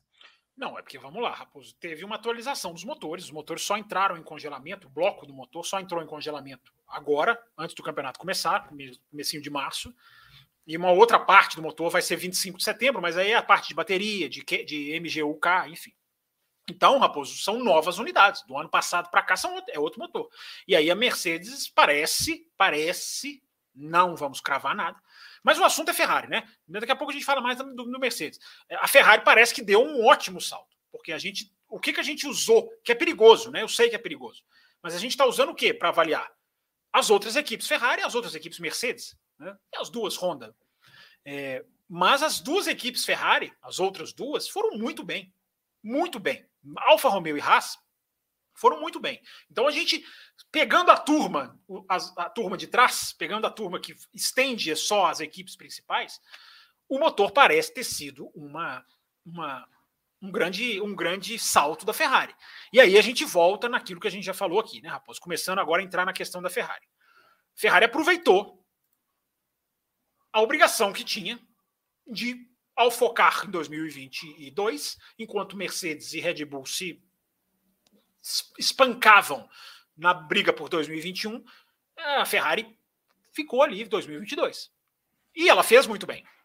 É, eu queria, falar, eu queria falar isso, eu queria falar isso, aproveitou com competência, né? Que teve outras equipes Exatamente. também que aproveitaram, mas não com tanta competência. Ao contrário da McLaren. A McLaren, é, a McLaren é assustador. Não sei se a gente vai conseguir falar da McLaren hoje. Fala, fala, fala, fala das rosas dos ventos, Fábio Campos. Da, ah, é a Rosa dos Ventos. Né? A Rosa dos Ventos foi um sucesso do programa. Para quem não está entendendo, foi um sucesso do último programa, na segunda-feira passada, do, da direção, né? Cada uma vai para um lado. A, é, é, porque a McLaren, Raposo, só fazer esse parênteses rapidinho, não é que a, a, a rosa dos ventos dela está oposta. A McLaren não está conseguindo executar o que ela se propôs. Porque o freio da pré-temporada não deixou o carro andar, o carro se arrastou, o Ricardo não conseguiu fazer o segundo treino de sexta, porque teve um outro problema de vazamento. A McLaren não começou o ano para a McLaren. Mas eu sempre gosto de mandar aqui a minha solidariedade para quem, depois dos testes de Barcelona, já pôs a McLaren lá entre as melhores. Porque os caras lideraram o primeiro dia, né? Os caras lideraram o primeiro dia de vida do carro, numa Barcelona fria, quase gelada, e não. A McLaren tá bem. Se pegou um conceito de McLaren tá bem, que é a turma que gosta de analisar a pré-temporada. Mas, mas baseado nos desenhos né, dos carros. que ah, de é, computador. É, isso também, isso também. Desenhos os desenhos dos lançamentos. Esse, esse, quem analisou Red Bull e quem analisou Red Bull e Mercedes deve estar, tá, sim. Ô, quanto, quanto tempo eu joguei fora, né? Enfim, mas enfim, cada um gosta de analisar a pré-temporada como, como quiser. Uh, a Ferrari é o nosso tema aqui. Uh, a Ferrari teve esse tempo, aproveitou muito bem. A Ferrari, eu acho, a pressão. Cara, você pensa numa tia Binotto, né? Se esse carro vem ruim, não tinha como segurar o emprego do cara. Não tinha como. Porque se diretores da Ferrari já foram demitidos por menos, você imagina um que teve, digamos assim, entre aspas, a liberdade, o, o, o, digamos assim, a benevolência, melhor dizendo, de poder pegar 2022 e focar em 2021 e focar em 2022. Então esses caras tiveram uma benevolência que se transforma em cobrança agora. Eu imagino a, a, a satisfação do Binotto, ou alívio, talvez a palavra seja alívio, né? E que legal você ver a festa da Ferrari depois, né? Os caras lá todos na grama, tirando foto. Que bacana, né? As pessoas reclamam que a Ferrari é muito italiana. Eu acho que bom que a Ferrari é muito italiana, né? Porque os caras são apaixonados. Na hora que tocou o hino da Itália, eu pensei, poxa, cara, olha que legal, né? Hino da Itália, uma coisa que né, ficou tanto tempo sem tocar. Tocou para tocou para Alpha Tauri recentemente, é, até mais recente do que a Ferrari. Tem uma rosa dos ventos aqui na tela no YouTube, que eu repito, para quem não está entendendo nada, é referência ao programa passado, quando nós fizemos aqui uma referência de que cada equipe foi para um caminho, e a rosa dos ventos é a exata representação de um foi para o norte, um foi para o. Então a gente brincou aqui da Rosa dos Ventos e o pessoal gostou aqui no chat. As meninas gostaram, enfim. Quando as meninas gostam, fica a gente já está resolvido, já está já tá aprovado. É... Então aqui, ó, o TZ, que é membro do canal, tá feliz aqui com a Ferrari. E eu, eu, eu falo o que eu falei na abertura, né? Na abertura não, não, quando você me perguntou da questão do positivo, né? É, é muito positivo para a Fórmula 1, cara, ver a Ferrari bem. É bom mesmo para a Fórmula 1, é saudável. Né? É, Apesar, Raposo, de que a Ferrari, eu, eu até disse aqui na quinta-feira, né? Eu não vejo nada que garante que a Red Bull é mais rápido que a Ferrari. E não via mesmo, porque é só você fazer a conversão dos tempos ali. Né, a hora do, de, do dia que foi feito, o Verstappen usou C5, o Leclerc usou C4, ou seja, mais duro. É, a, a pré-temporada, para mim, não deu nenhuma indicação de que a, a, Red Bull é mais rápida que a Ferrari, ponto final. A Red Bull e a Ferrari estavam na frente, melhores, isso todo mundo viu, todo mundo percebeu, isso se confirmou né? essa, essa pista realmente se confirmou. E a Ferrari começou muito bem. Agora, vamos lá, Raposo. Uma coisa é a Ferrari começar bem em 2022, ganhando corridas. Outra coisa é campeonato. A Ferrari ainda está muito longe de ser candidata ao título, não pelo carro, porque o carro parece que vai muito bem, obrigado. É, primeiro, que eu já disse e mantenho, acho que esse ano o ioiô de pista para pista vai ser grande, por causa da diferença até visual dos projetos. Eu acho que há uma grande chance de um carro que vai bem numa pista não ir tão, não é ir mal, mas não ir tão bem quanto em outra. A gente já vai começar a ver agora. A Arábia Saudita é outro universo, é outra atmosfera, é, outro, é outra pegada. E a Ferrari tem uma coisa, gente. A Ferrari tem que se provar como candidata ao título. A Ferrari vem de campanhas recentes em que ela começou muito bem o ano e desmoronou ao longo do trajeto. Não conseguiu manter, se perdeu, se perdeu em estratégia, pilotos se perderam. É, então, o caminho é muito longo para a Ferrari. Agora, o começo é muito bom. Eu disse aqui na pré-temporada, né, Raposo? É, Pós-pré-temporada. Ferrari consistente, consistência não ganha nada. Ferrari mostrou mais do que consistência. Mostrou carro bom, estratégia bem feita, pouparam um pneu para ter um jogo de pneus novo para a corrida, vermelho, porque isso agora entra na equação, né, gente? Agora não tem mais a regra do Q2, tem que largar com o pneu do Q2. Agora você pode guardar ali um novinho, outros que não guardaram não usaram. Enfim, uh, a Mercedes, por exemplo, não tinha novo vermelho. A Mercedes não tinha pneu vermelho novo para largar no dia do no domingo, no dia da corrida. É, então, Raposo, a Ferrari mostra isso e a Ferrari mostra um Charles Leclerc absolutamente fantástico, absolutamente é, eu não vi defeito, não vi defeito do Leclerc, não vi erro do Leclerc nessa corrida, estou até me esforçando aqui. É, a briga de posição com o Max Verstappen, a gente pode até entrar nesse assunto para fazer talvez a transição, né, Ferrari Red Bull. A briga de, de Leclerc com Verstappen é de uma perícia, é de uma capacidade, é de um. A gente pode até questionar, né? Poxa, mas aí deixou, estudou, fez a cor. Mas a perícia do cara em executar aquilo que ele se propôs é é incrível, é saudável, é elogia, é, é, enfim, é salutar. Impressionante, Raposo, impressionante. O começo da Ferrari é, sem dúvida nenhuma, sólido e muito bom. Exatamente, só registrando, né? A Renata mandou aqui que a família dela tem origens em Maranello, tá todo mundo feliz, né? O Magno também tinha perguntado Aliás, algo que a gente. Só mais uma coisa, falando nisso, a Renata colocou. Você imagina o que, que já não pode virar o grande prêmio da Emília Romana, que está chegando já é o quarto, já dá para esperar uma Imola da igual aqueles tempos, Raposo. Você que gosta de 2005, 2006, as corridas lá, era ah, tempo de era tempo de gente pendurada no alambrado. É, tá na hora, eu acho que eu, eu espero ver gente pendurada no alambrado. Porque você imagina agora essa corrida na Itália, já a quarta do ano. É a quarta, se não me engano, né? Se eu não estou errado. Quarta Isso. ou quinta, eu acho que é a quarta mesmo. Olha como a Ferrari vai chegar para essa corrida, gente. Olha o efeito que, a, que já pode ter de público para essa corrida. Não que fosse ter pouco público, né? Mas a, o público vai e vai empolgado, né? Exatamente, exatamente. Vamos aguardar o que, vai acontecer. O Magno também perguntou, né, se o sucesso da Ferrari é porque começaram a focar muito mais cedo no desenvolvimento do carro. A gente já respondeu, passou por isso. E para a gente fazer a transição para a Red Bull, né, vou pegar um superchat que foi enviado lá muito tempo atrás, mas enfim, que já começa a tocar nesse assunto do Guilherme. Essa temporada vai ser demais. Preocupante essas falhas nos motores Honda? Ah, nos quatro carros e apenas um finalizou a prova. Uh, Will Bueno, para a gente começar a falar de Red Bull aqui? Então, Guilherme, é, o que acontece é o seguinte, né? É, no, carro, no carro do Gasly, é, me, me, parece que foi. Agora, não lembro se foi o M, Agora, me, agora me pegou, me pegou aqui, mas, mas assim, não, não é um motor que ele vai ser, digamos, descartado, né? Esse, esse motor não vai ser descartado no, no sentido de, olha, só vai poder usar é, outros, os, é, os outros dois restantes, depois vai ter que trocar motor. Não. No caso, MGUK, alguém colocou aqui, acho que, acho que foi isso mesmo. No caso da Red Bull, o que tem sido, o que foi falado, né, o que eu, pelo que eu li, né, até a declaração do Helmut Marko, é, foi que o problema foi na bomba de combustível. Né? A bomba de combustível, digamos assim, não estava mandando combustível para os carros da, é, os carros da Red Bull. É, bomba, bomba de combustível é, é uma das peças que são homologadas pela FIA. Que quem, quem, quem é, é, é da Magneto Marelli, se eu não me engano, né? Então é a FIA que dá que, que que faz as peças e, e dá para as equipes. E teve falha nessas duas nessas duas bombas de combustível para é, dos dois carros da Red Bull. Né? O Max Verstappen ali, que, né, que enfim, na reta ali o carro simplesmente parou, ele, ele entrou para o box, e no Max Verstappen, e no Sérgio Pérez também, né, deu ali, é, o motor apagou, é, segundo palavras dele, né, o, assim, o motor apagou, apagou todos os, os sistemas do carro e é, travou as rodas traseiras e fez com que ele. com que. Oh, o que, que, é isso? O que, que, é isso que aconteceu aqui? O Matheus Pucci entrando, entrando assim do nada.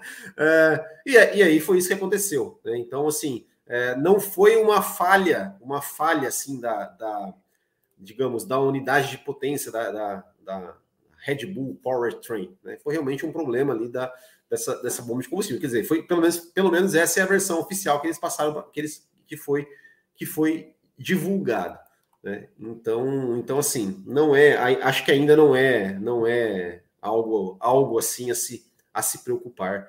Tanto assim, né? Não é assim, nossa, os motores estão. Uh, foi uma falha, ao, ao, ao, que parece, uma falha pontual nos dois carros é, e de um e de um elemento que é uma, uma peça, né, que é homologação da FIA. Tirando essa falha pontual, então, Matheus Pucci, seja muito bem-vindo, chegando, adentrando no nosso programa agora. Tirando essa falha pontual, então, que o Will Bueno trouxe, o que, que dá para falar da Red Bull? A Red Bull tá, enfim, tivemos uma prova apenas, né? a gente não vai gravar tudo, mas enfim, a Red Bull está um pouco à frente da Ferrari, está no mesmo nível de Ferrari, está correndo um pouco atrás de Ferrari. Como é que, que você viu dessa Red Bull? Seja muito bem-vindo. Olá, Raposo, Will, Campos, os nossos ouvintes. Vocês estão me ouvindo bem? Só para constar aqui. Muito bem. Beleza, então. Peço perdão ao atraso aos nossos ouvintes aqui, ao pessoal da bancada também. Tive um, um compromisso, mas, enfim, vamos falar de Red Bull então. Uh, claro, uma corrida. Uma corrida é sempre muito complicado da gente tirar qualquer conclusão, né? Nós temos somente dados de Bahrein, de uma pré-temporada que foi feita no próprio Bahrein também Barcelona, então é um pouco difícil de cravar qualquer coisa. Agora, é importante salientar: a Red Bull, nós temos um cenário curioso. O Verstappen afirma que ele teve que ficar tirando o pé durante a corrida porque estava com os freios superaquecendo, então ele não podia também ficar simplesmente puxando no máximo. Também tem um episódio do rádio do Verstappen em que ele fala que a equipe pediu para ele ser mais conservador nas suas voltas de saída dos boxes sendo que se ele atacasse, ele poderia sair à frente do Leclerc, né? poderia ganhar a posição do Leclerc enquanto o Leclerc fazia a sua parada. Uh, e a própria Red Bull depois confirmou isso né, em matéria, que, que já está aí nos principais portais, uh, confirmou que sim, o, o Helmut Marko, inclusive, falou que sim, o, foi um vacilo da própria Red Bull, eles poderiam ter saído à frente do Leclerc, e quando você está à frente, a situação pode mudar, pode ser que o Leclerc tivesse ali os seus freios uh, é, aquecendo, superaquecendo, pneus desgastando por ficar perseguindo o Verstappen, então a história poderia mudar. O que eu vejo da Red Bull é o seguinte: na primeira corrida, ela estava assim um pouco atrás da Ferrari. A Ferrari aparentava estar um carro mais redondinho nos mais diversos aspectos. A Red Bull teve as velocidades mais altas de reta, se não me engano, o Will falou sobre isso há, há pouco tempo, das velocidades, e, e mas ainda assim o carro da Ferrari, assim como já vimos na pré-temporada, se mostrou um carro mais equilibrado. O carro da Ferrari um carro mais, como eu posso dizer, calmo. O da Red Bull ainda é um carro um pouquinho mais nervoso, mas é um carro muito rápido. É um carro que apresenta uma performance muito forte, tem uma reta muito boa, tem velocidade de baixa boa, de média é, velocidade também. Então é um carro muito forte na primeira etapa um pouquinho atrás de Ferrari, mas sempre fica essa pulguinha atrás da orelha do e se o Verstappen não tivesse o problema do superaquecimento ou da direção posteriormente, será que teria conseguido andar no mesmo ritmo da Ferrari? É um questionamento válido que a gente pode começar a tirar essa dúvida nas próximas duas provas, né? Que é mais ou menos o cenário que as equipes levam ali duas, três, quatro provas para poder tirar uma conclusão melhor de como está a ordem de forças. Nós vamos para uma pista que eles não treinaram, ao contrário do Bahrein, então nós podemos já ter uma mudança no grid, uma mudança de forças nesse caso. E complementando aquilo que o Will falou agora há pouco, é justamente os, o problema da Red Bull e da AlphaTauri são problemas distintos.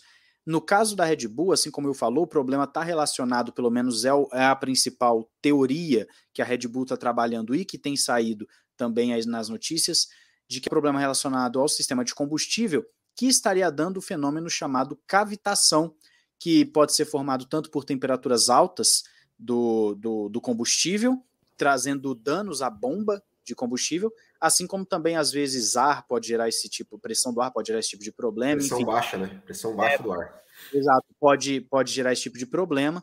Então, e, e aí o curioso disso tudo é o quê? O curioso é que a Haas teve problema com a bomba na pré-temporada. Parece que a Ferrari também, só que o da Ferrari não foi algo que tirou a Ferrari da pré-temporada, como aconteceu com a Haas, que perdeu um turno inteiro por conta disso. E a própria Fórmula 1 colocou uma investigação no, durante o qual, ou pré-quali, melhor dizendo, para que as equipes olhassem, revisassem as bombas com medo de ter uma falha geral. Essa é uma informação que está, se não me engano, no motorsport.com, se não me falha a memória. E, e isso é interessante, porque a Red Bull pode, ainda não está confirmado, isso nós temos que deixar muito claro, ela pode ter sido vítima, entre aspas, de um problema que já vinha acontecendo desde a pré-temporada, que já havia uma preocupação por parte da Fórmula 1 e que deu um azar de acontecer durante a corrida. Se saiu alguma notícia mais recentemente, alguma coisa assim, eu confesso que não vi, mas até o momento, à tarde de segunda-feira, até a tarde de segunda-feira, a informação era essa, de que poderia ser sim esse problema da cavitação, dando, gerando danos à bomba. O combustível, então, acabou não passando para onde deveria. A Red Bull estima que tinha cerca ainda de 12 quilos de combustível é, no carro do Verstappen, por exemplo. Ele poderia chegar tranquilamente até o final da prova. E, como o Will falou, é um material, é, é um, as bombas, tudo são padronizadas, não é algo feito pela Red Bull, é algo padronizado, feito por uma, uma, uma empresa terceira. Então, a Fórmula 1 com certeza vai estar tá olhando isso, se for comprovado o problema na bomba, porque já desde a pré-temporada estavam é, tendo problemas com isso. Fábio Campos, temos duas mensagens aqui sobre a Red Bull, e aliás, eu dei uma afastada no meu microfone, o pessoal falou que estava meio alto. Mandem feedback se melhorou, eu só preciso afastar um pouco mais. Mas enfim, a mensagem é o seguinte, Fábio Campos, que nós recebemos do Fábio Barreira. Muito cedo para dizer que o Red Bull Powertrain Honda tem algum problema? E o Daniel Barcelos, né? Sobre a Red Bull, podemos dizer que eles trocaram os motores Honda por motores Maréia? É, não, porque os motores são Honda, né? Os motores são feitos pela Honda, trabalhados pela Honda. Hein? Só a Honda só não está dando nome, mas tá, tá lá. Honda ficou, Honda mudou de ideia. Honda está na Fórmula 1, é, trabalhando junto com a, com a, com a Red Bull. É... Eu acho o seguinte: os problemas da Red Bull, que vocês já detalharam, eu acho que tem. Não dá para dizer, é muito fácil para a equipe dizer que é um problema da bomba, que a bomba é. Não é a FIA que fornece, a FIA intermedia um fornecedor geral, né, um, um, uma empresa que faz. E. Isso, magneto amarelo, como eu falei no comentário. Isso. É, e não tem como saber, não vou, eu não vou entrar aqui que, que, que aconteceu. A gente pode o seguinte: eu acho que o que pode ter acontecido é o seguinte. É, a Red Bull não testou isso na pré-temporada, pode ter acontecido, não forçou a esse ponto, não chegou a essa simulação de corrida a essa, a essa distância, ou porque a, a Red Bull só estreou, digamos assim, a versão final do seu carro no último dia. Tem uma série de conjunturas que você pode fazer. É, e a coisa pode ser muito relacionada. Não é porque uma peça também é padronizada que ela quebra, que a culpa é de quem fez a peça. É igual pneu. Pneu, quem faz? Não é uma empresa? História de uma equipe. Vocês lembram de Turquia, 2005? Estourava só a Williams, a mesma roda. É, então não é o problema, não é o pneu. Às vezes a equipe, o modo de usar, vou usar de novo essa expressão, o modo de usar. O que é curioso é que pode ter uma relação com a temperatura. Né? É, por quê? Porque os dois carros estragaram na mesma hora, e estragaram depois do safety car, que normalmente é uma hora que problemas tendem a surgir porque o carro esquenta. O carro é feito para ter uma refrigeração forte em alta velocidade, quando ele não tem, muitas vezes acontece do carro, a gente já viu várias vezes, sai o safety car, um carro quebra, outro um abandona, um carro vai para o box com superaquecimento. Então essa é a análise, digamos assim, que eu faço dessa questão da Red Bull, que é, é, é, é técnica. Agora, né, vamos, vamos avançar na discussão no sentido de Grande Prêmio da, do Bahrein. É, os caras já tomam um 44-0. Um 44-0 já é uma. Para o Mundial de Construtores, já é uma pancada. Já é uma pancada. Mundial de Pilotos, não. Ainda está muito. Ainda está muito, digamos. Eu acho que vai acontecer muita coisa no Mundial de Pilotos. No de Construtores também. Mas o 44-0 já é uma pancada de pontos que, não, enfim, dependendo de como for a Ferrari, já vai ser difícil de trazer para cá. É, você começou o tópico, Raposo, falando, não sei se foi com o Will, é, da força da Red Bull para com a Ferrari. É, como eu falei, eu não vou dizer quem é o mais rápido. Eu acho que o equilíbrio Red Bull e Ferrari é muito interessante, me parece muito interessante. Por quê? Me parecem mais equilibradas. Vou pegar Bahrein. Vamos lá. Bahrein 2021. Vocês lembram de Bahrein 2021? Acho que vocês lembram bem, né? O que, que aconteceu, como foi a corrida. Ali a gente teve o desenho do equilíbrio Mercedes e, e, e Red Bull que se estendeu para o resto do ano. Era real aquele equilíbrio. Eu me lembro de usar aqui, na primeira corrida de 2021, a referência do equilibrista que equilibra numa corda entre um prédio e outro. Ele começar o caminho dele, ele começa, mas ele chegar até o final no equilíbrio é que é duro. Mas em 2021 chegou. Mas aquela corrida do Bahrein de 2021, se vocês se lembram, foi muito decidida pela estratégia. Aquilo de fazer a parada, vir buscar, outra demora um pouquinho, undercut ou não. Essa briga Ferrari e Red Bull me parece eu, é, é, a Ferrari e Red Bull me parecem mais equilibradas pegando uma prova, tá, gente? Claro que o que a gente viu ano passado é dificílimo de ser repetido. Os caras irem andando na mesma toada. O ano passado existia um congelamento quase que de desenvolvimento. Esse ano não, pelo contrário. Os caras vão desenvolver devagar, não vai ser como todo mundo diz, mas eles vão, mas eles vão dar saltos. Eles vão dando saltos porque eles vão aprendendo o carro. Então, o equilíbrio, analisando a corrida, Raposo e colegas, o modus operandi da corrida me parece que deu um desenho de tanto equilíbrio de Red Bull e Ferrari, maior até do que o Mercedes, embora eu acho que não vá ser fácil igualar. Mas eu estou falando só de Bahrein, com esse super asterisco. Um asterisco do tamanho de uma rosa dos ventos. Estou falando só de Bahrein. Mas o equilíbrio, porque vamos lá, gente. Qual a força da Red Bull? Largou com pneu usado e pressionou a Ferrari ali, que largou com pneu novo. Os dois vermelhinhos, mas o da Red Bull era usado.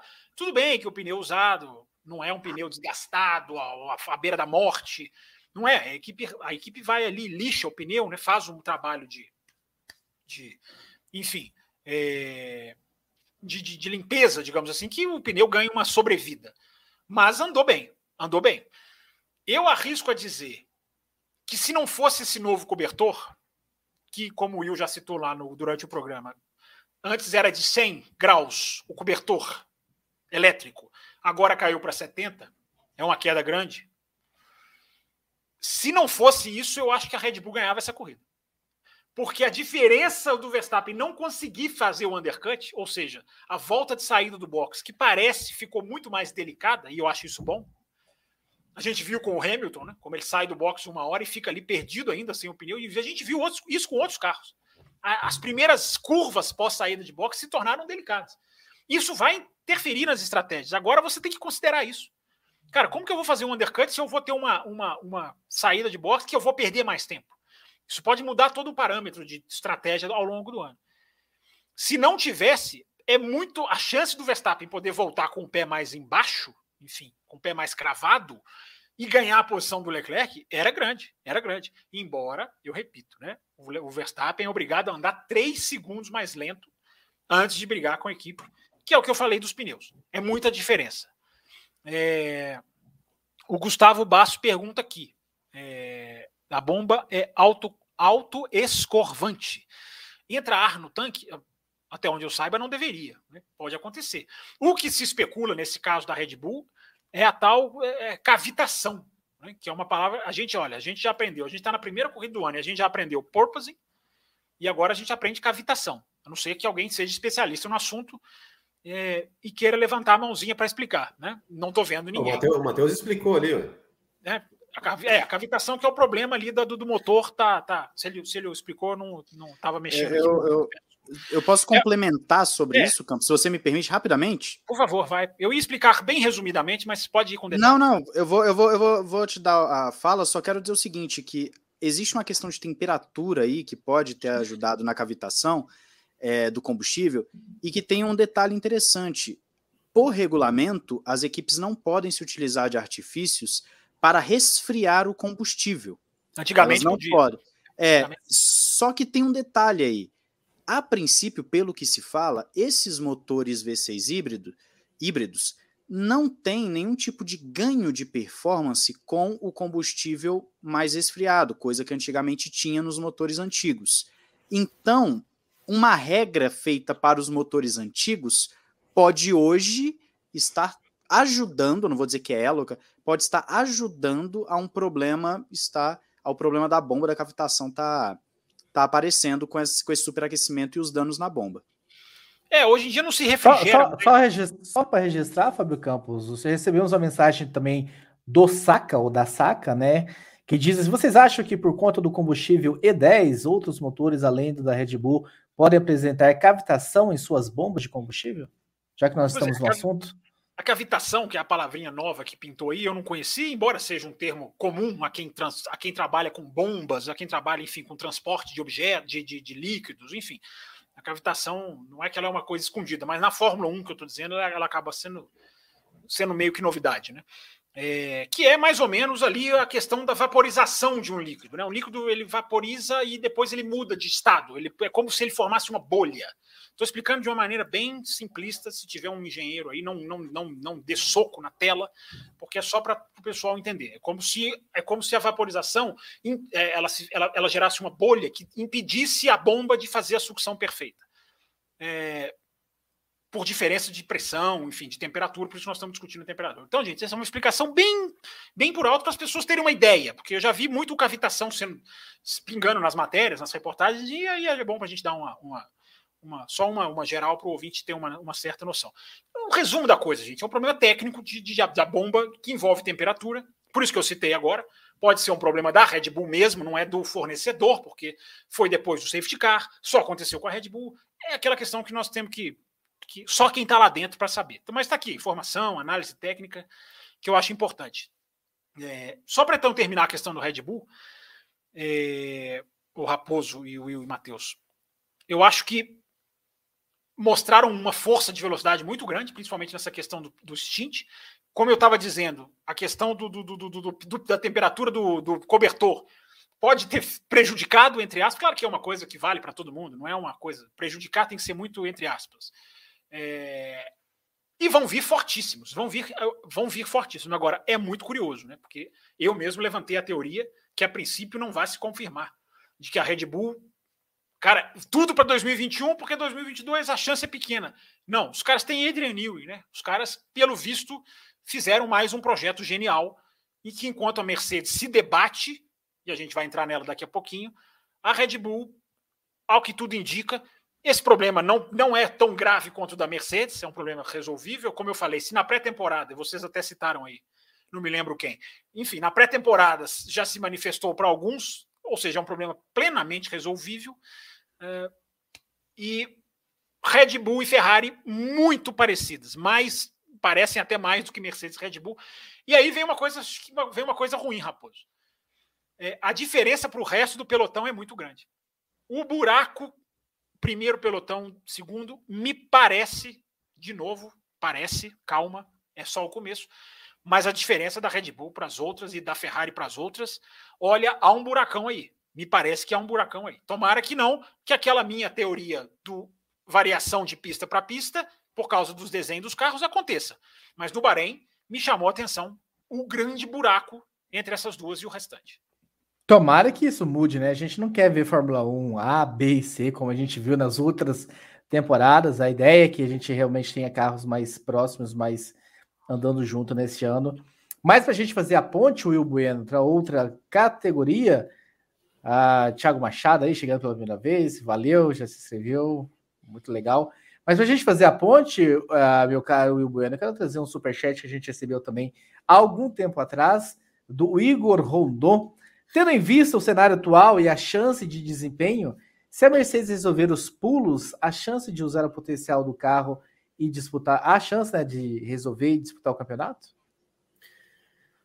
Olha, eu falei isso no botequim, falei isso no café e falo isso em qualquer lugar que me perguntar. Eu não duvido da Mercedes, nunca vou duvidar da, da, da capacidade da Mercedes de, de repente, conseguir é, achar soluções é, para ganhar desempenho. Só que esse ano parece né, que o, o problema é um pouco maior do que era os, né, em anos, digamos, anteriores, que a Mercedes começou atrás, vamos dizer assim, né?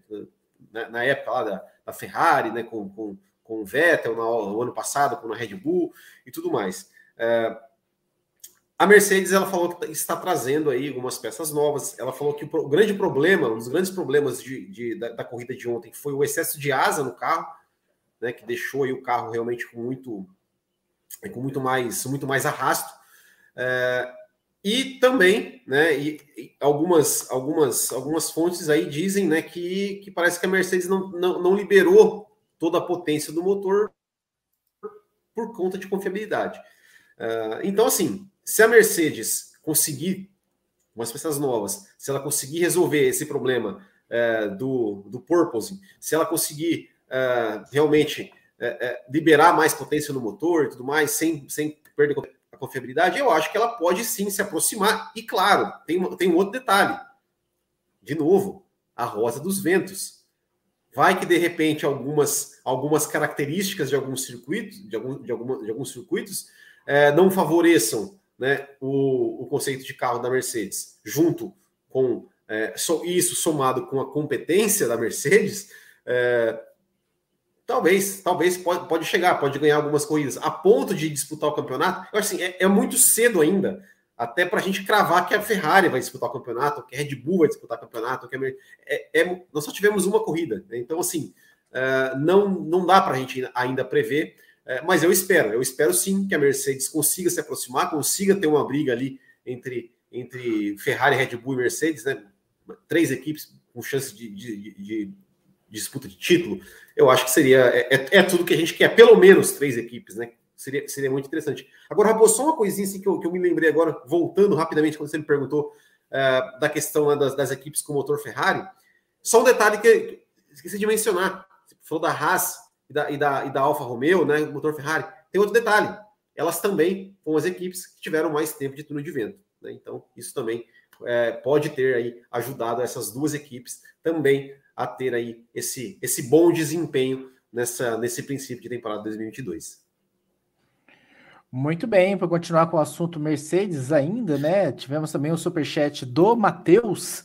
A Mercedes e as equipes com este motor podem, de alguma maneira, melhorar o desempenho do motor, mesmo só podendo mexer na confiabilidade neste ano? Matheus Pucci.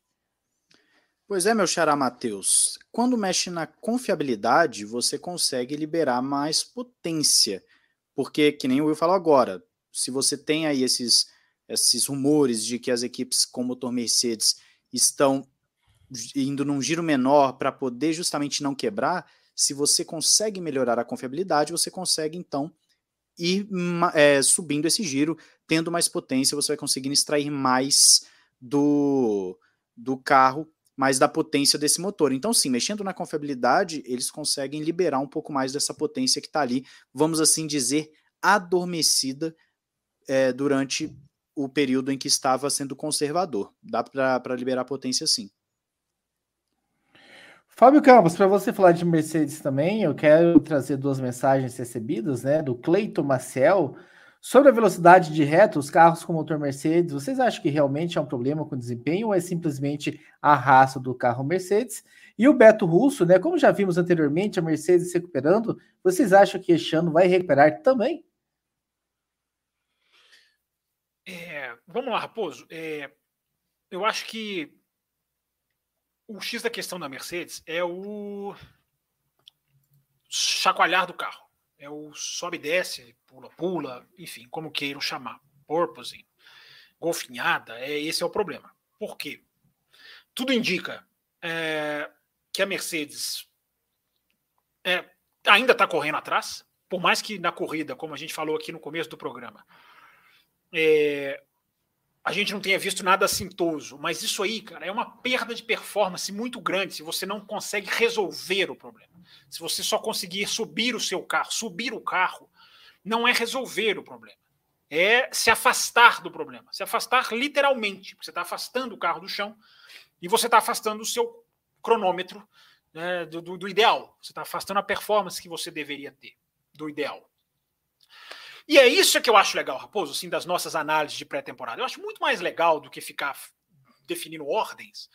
É aquilo que a gente falou aqui antes do campeonato começar. Esse porpoise pode ser um definidor das forças. E ele está sendo.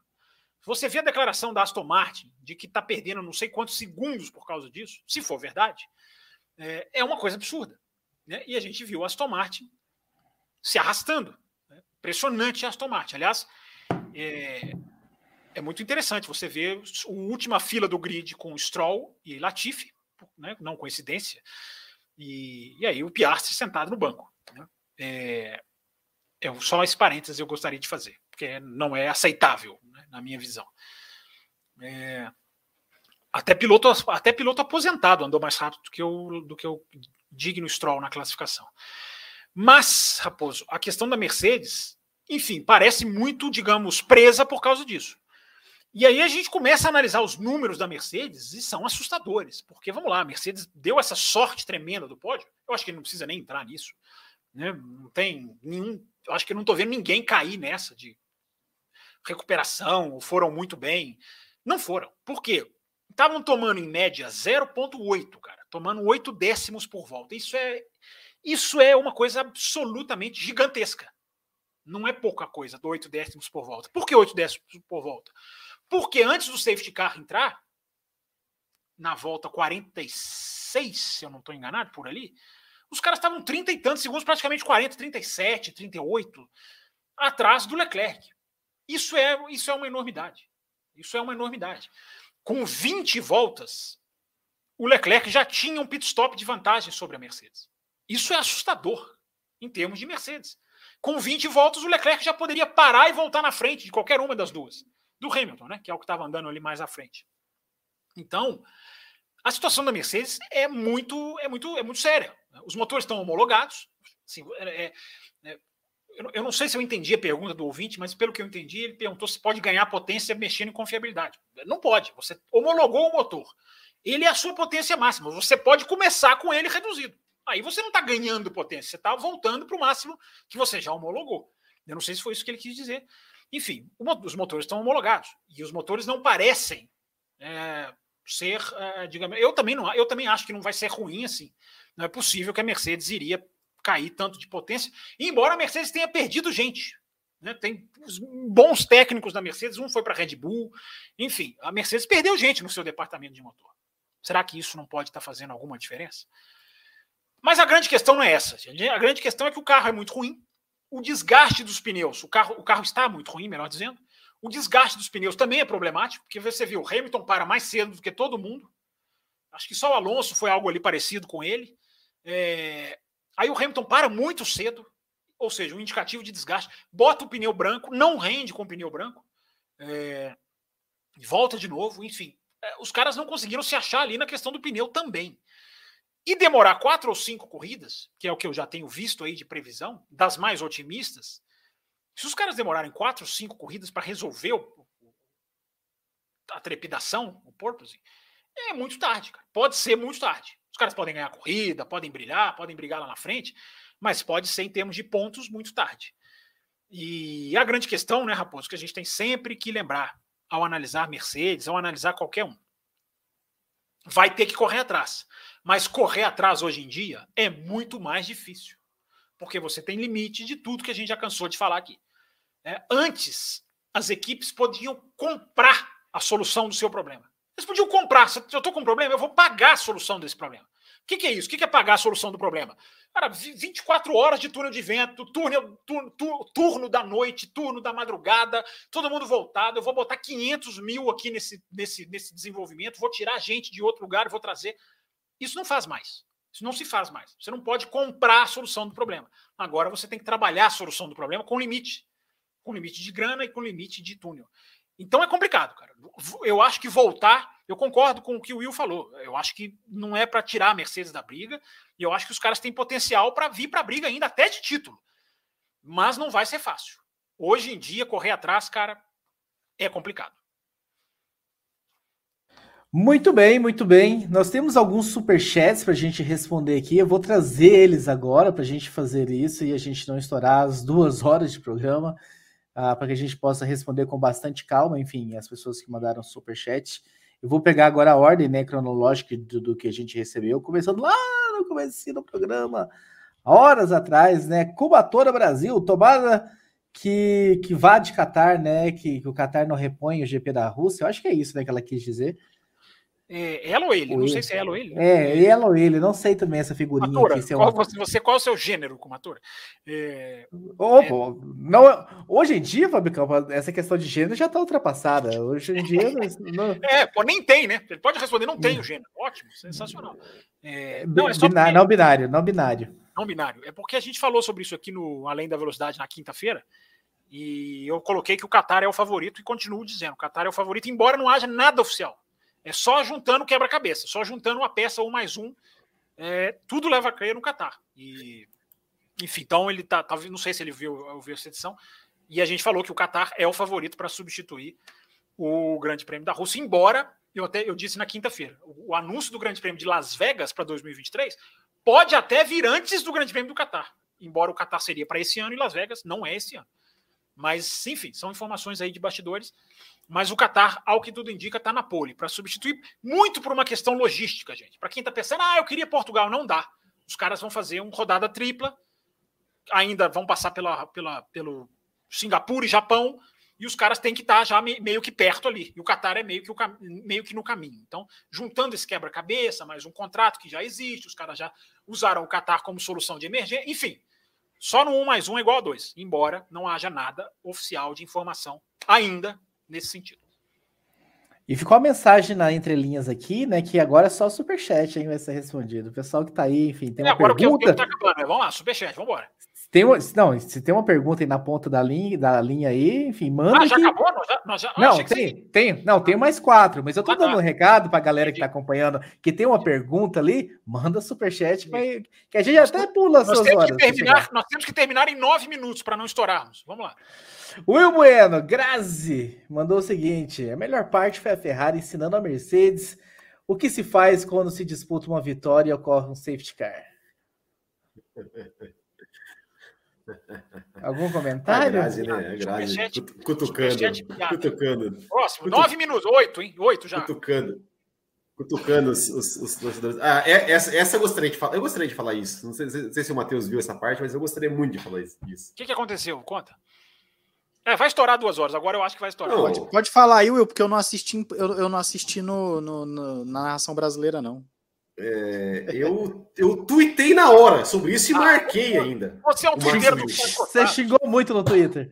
Você é um twitteiro dos quatro costados. Vou lá ver. Não, vi, não porque, porque o, o, o, tava ali, naquele, naquele momento né, que estava é, o Ocon pressionando o, o Alonso. Uh, e aí, né, comentaram, ah, e tal, né, o Ocon aí, vamos ter uma briga caseira e tal. E aí o Max Wilson comentou, não, olha, porque realmente dá uma impressão, né, de que o, de que o, o, o Alonso parece que está mais lento. É, não sei se a gente vai ter briga aí, talvez possamos ter uma briga, ou, talvez a Alpine, né, peça para uma troca de posições. Aliás, a Alpine já, já deveria ter, ter, ter pedido para eles, eles fazer essa troca já faz, faz um tempo, né? Porque o Alonso tá, parece estar tá mais lento. E aí eu falei, meu, enfim, é isso, é isso que a, que a Renata falou aqui. E na hora eu falei, não, não é possível, cara, que o cara, né, na, em, em, rede nacional fala isso. Não, já tinha que ter mandado, não pode deixar os, os pilotos da mesma equipe disputar a posição. Já tinha que ter mandado, já tinha que ter mandado eles, eles trocar de posição. Enfim, essa, esse é o. Isso o cara é piloto, né, pô? Will, mas só, só, só um parênteses rapidinho aqui, viu? Eu, eu tuitei a respeito ano, semana passada, eu fui atrás da questão que alguém levantou aqui no programa lá dos tais 20 milhões do Magnussen e fui atrás. Falei, não, vou ter que ir atrás, porque isso é muito, é muito, é muita diferença para o que eu falei. E é curioso, só há um, um, isso é levantado por um cidadão, da, é, é plantado por um cidadão é, que mais uma vez voa muito alto nessas questões, voa no seu universo próprio e não existe nada disso na imprensa lá fora. E aí eu coloquei. Captei, gente, captei a vossa mensagem. Coloquei no meu Twitter, coloquei no meu Twitter, fonte da imprensa é. brasileira, é. a Serasoli, que é super bem informada. Fui até jornais da Dinamarca e coloquei lá no meu Twitter. Não tem nada de 20 milhões, não tem nada disso. Só que indo atrás desse problema, dessa questão, dessa informação, eu esbarrei num trecho de um vídeo. O Will parece que caiu aqui, não, não vai ouvir, depois ele escuta. Caiu. Eu esbarrei Voltou, no trecho tá de um vídeo, já tá voltando, tá voltando aqui. É, eu esbarrei, Will, não sei se você pegou aqui o que eu falei. Eu, nessa questão dos 20 milhões do Magnussen, hum. que não é verdade, tá, gente? Não é verdade, não existe os 20 milhões do Magnussen. É só olhar para o carro, né? Cadê os 20 milhões? Ou alguém dá 20 milhões pro cara, não, mas não precisa colocar minha marca. Não precisa. Eu estou fazendo de boa ação, pelo amor de Deus, né? Tem que voar muito alto. Muito alto. É, mas enfim, aqui se voa, Will. Aqui se voa muito alto porque eu acabei esbarrando, indo atrás dessa informação, num vídeo dos caras analisando a contratação do Magnus. Como a gente está estourando o tempo, eu não vou nem entrar em detalhes. Eu só termino dizendo boa sorte para quem vai acompanhar com esses caras, porque é um nível de torcida, é um nível de desinformação. E o, Max, o Max Wilson, curiosamente, foi até o que eu elogiei.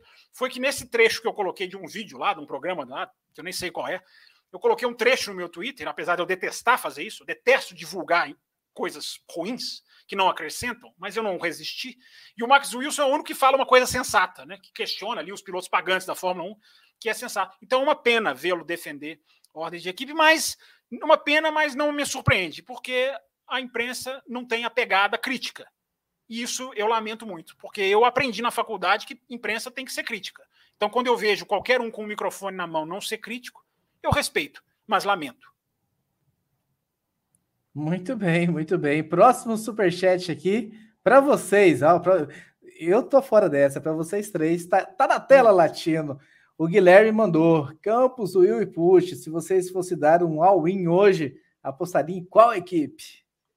Eu não sou jogador de poker, eu sei que eu não sei o que é, é all-in, eu não sei nem de onde. Eu sei ah, que é uma jogada de... Se você sabe que é poker, você já sabe mais do que eu, porque para mim não sabia nem de onde veio. Então eu não posso responder, eu não sei o que é o Will. O Will, que é jogador de poker, vai dar uma. Vai é um, jogador, é, um jogador, é um jogador de carteado fanático, vira noites jogando carteado.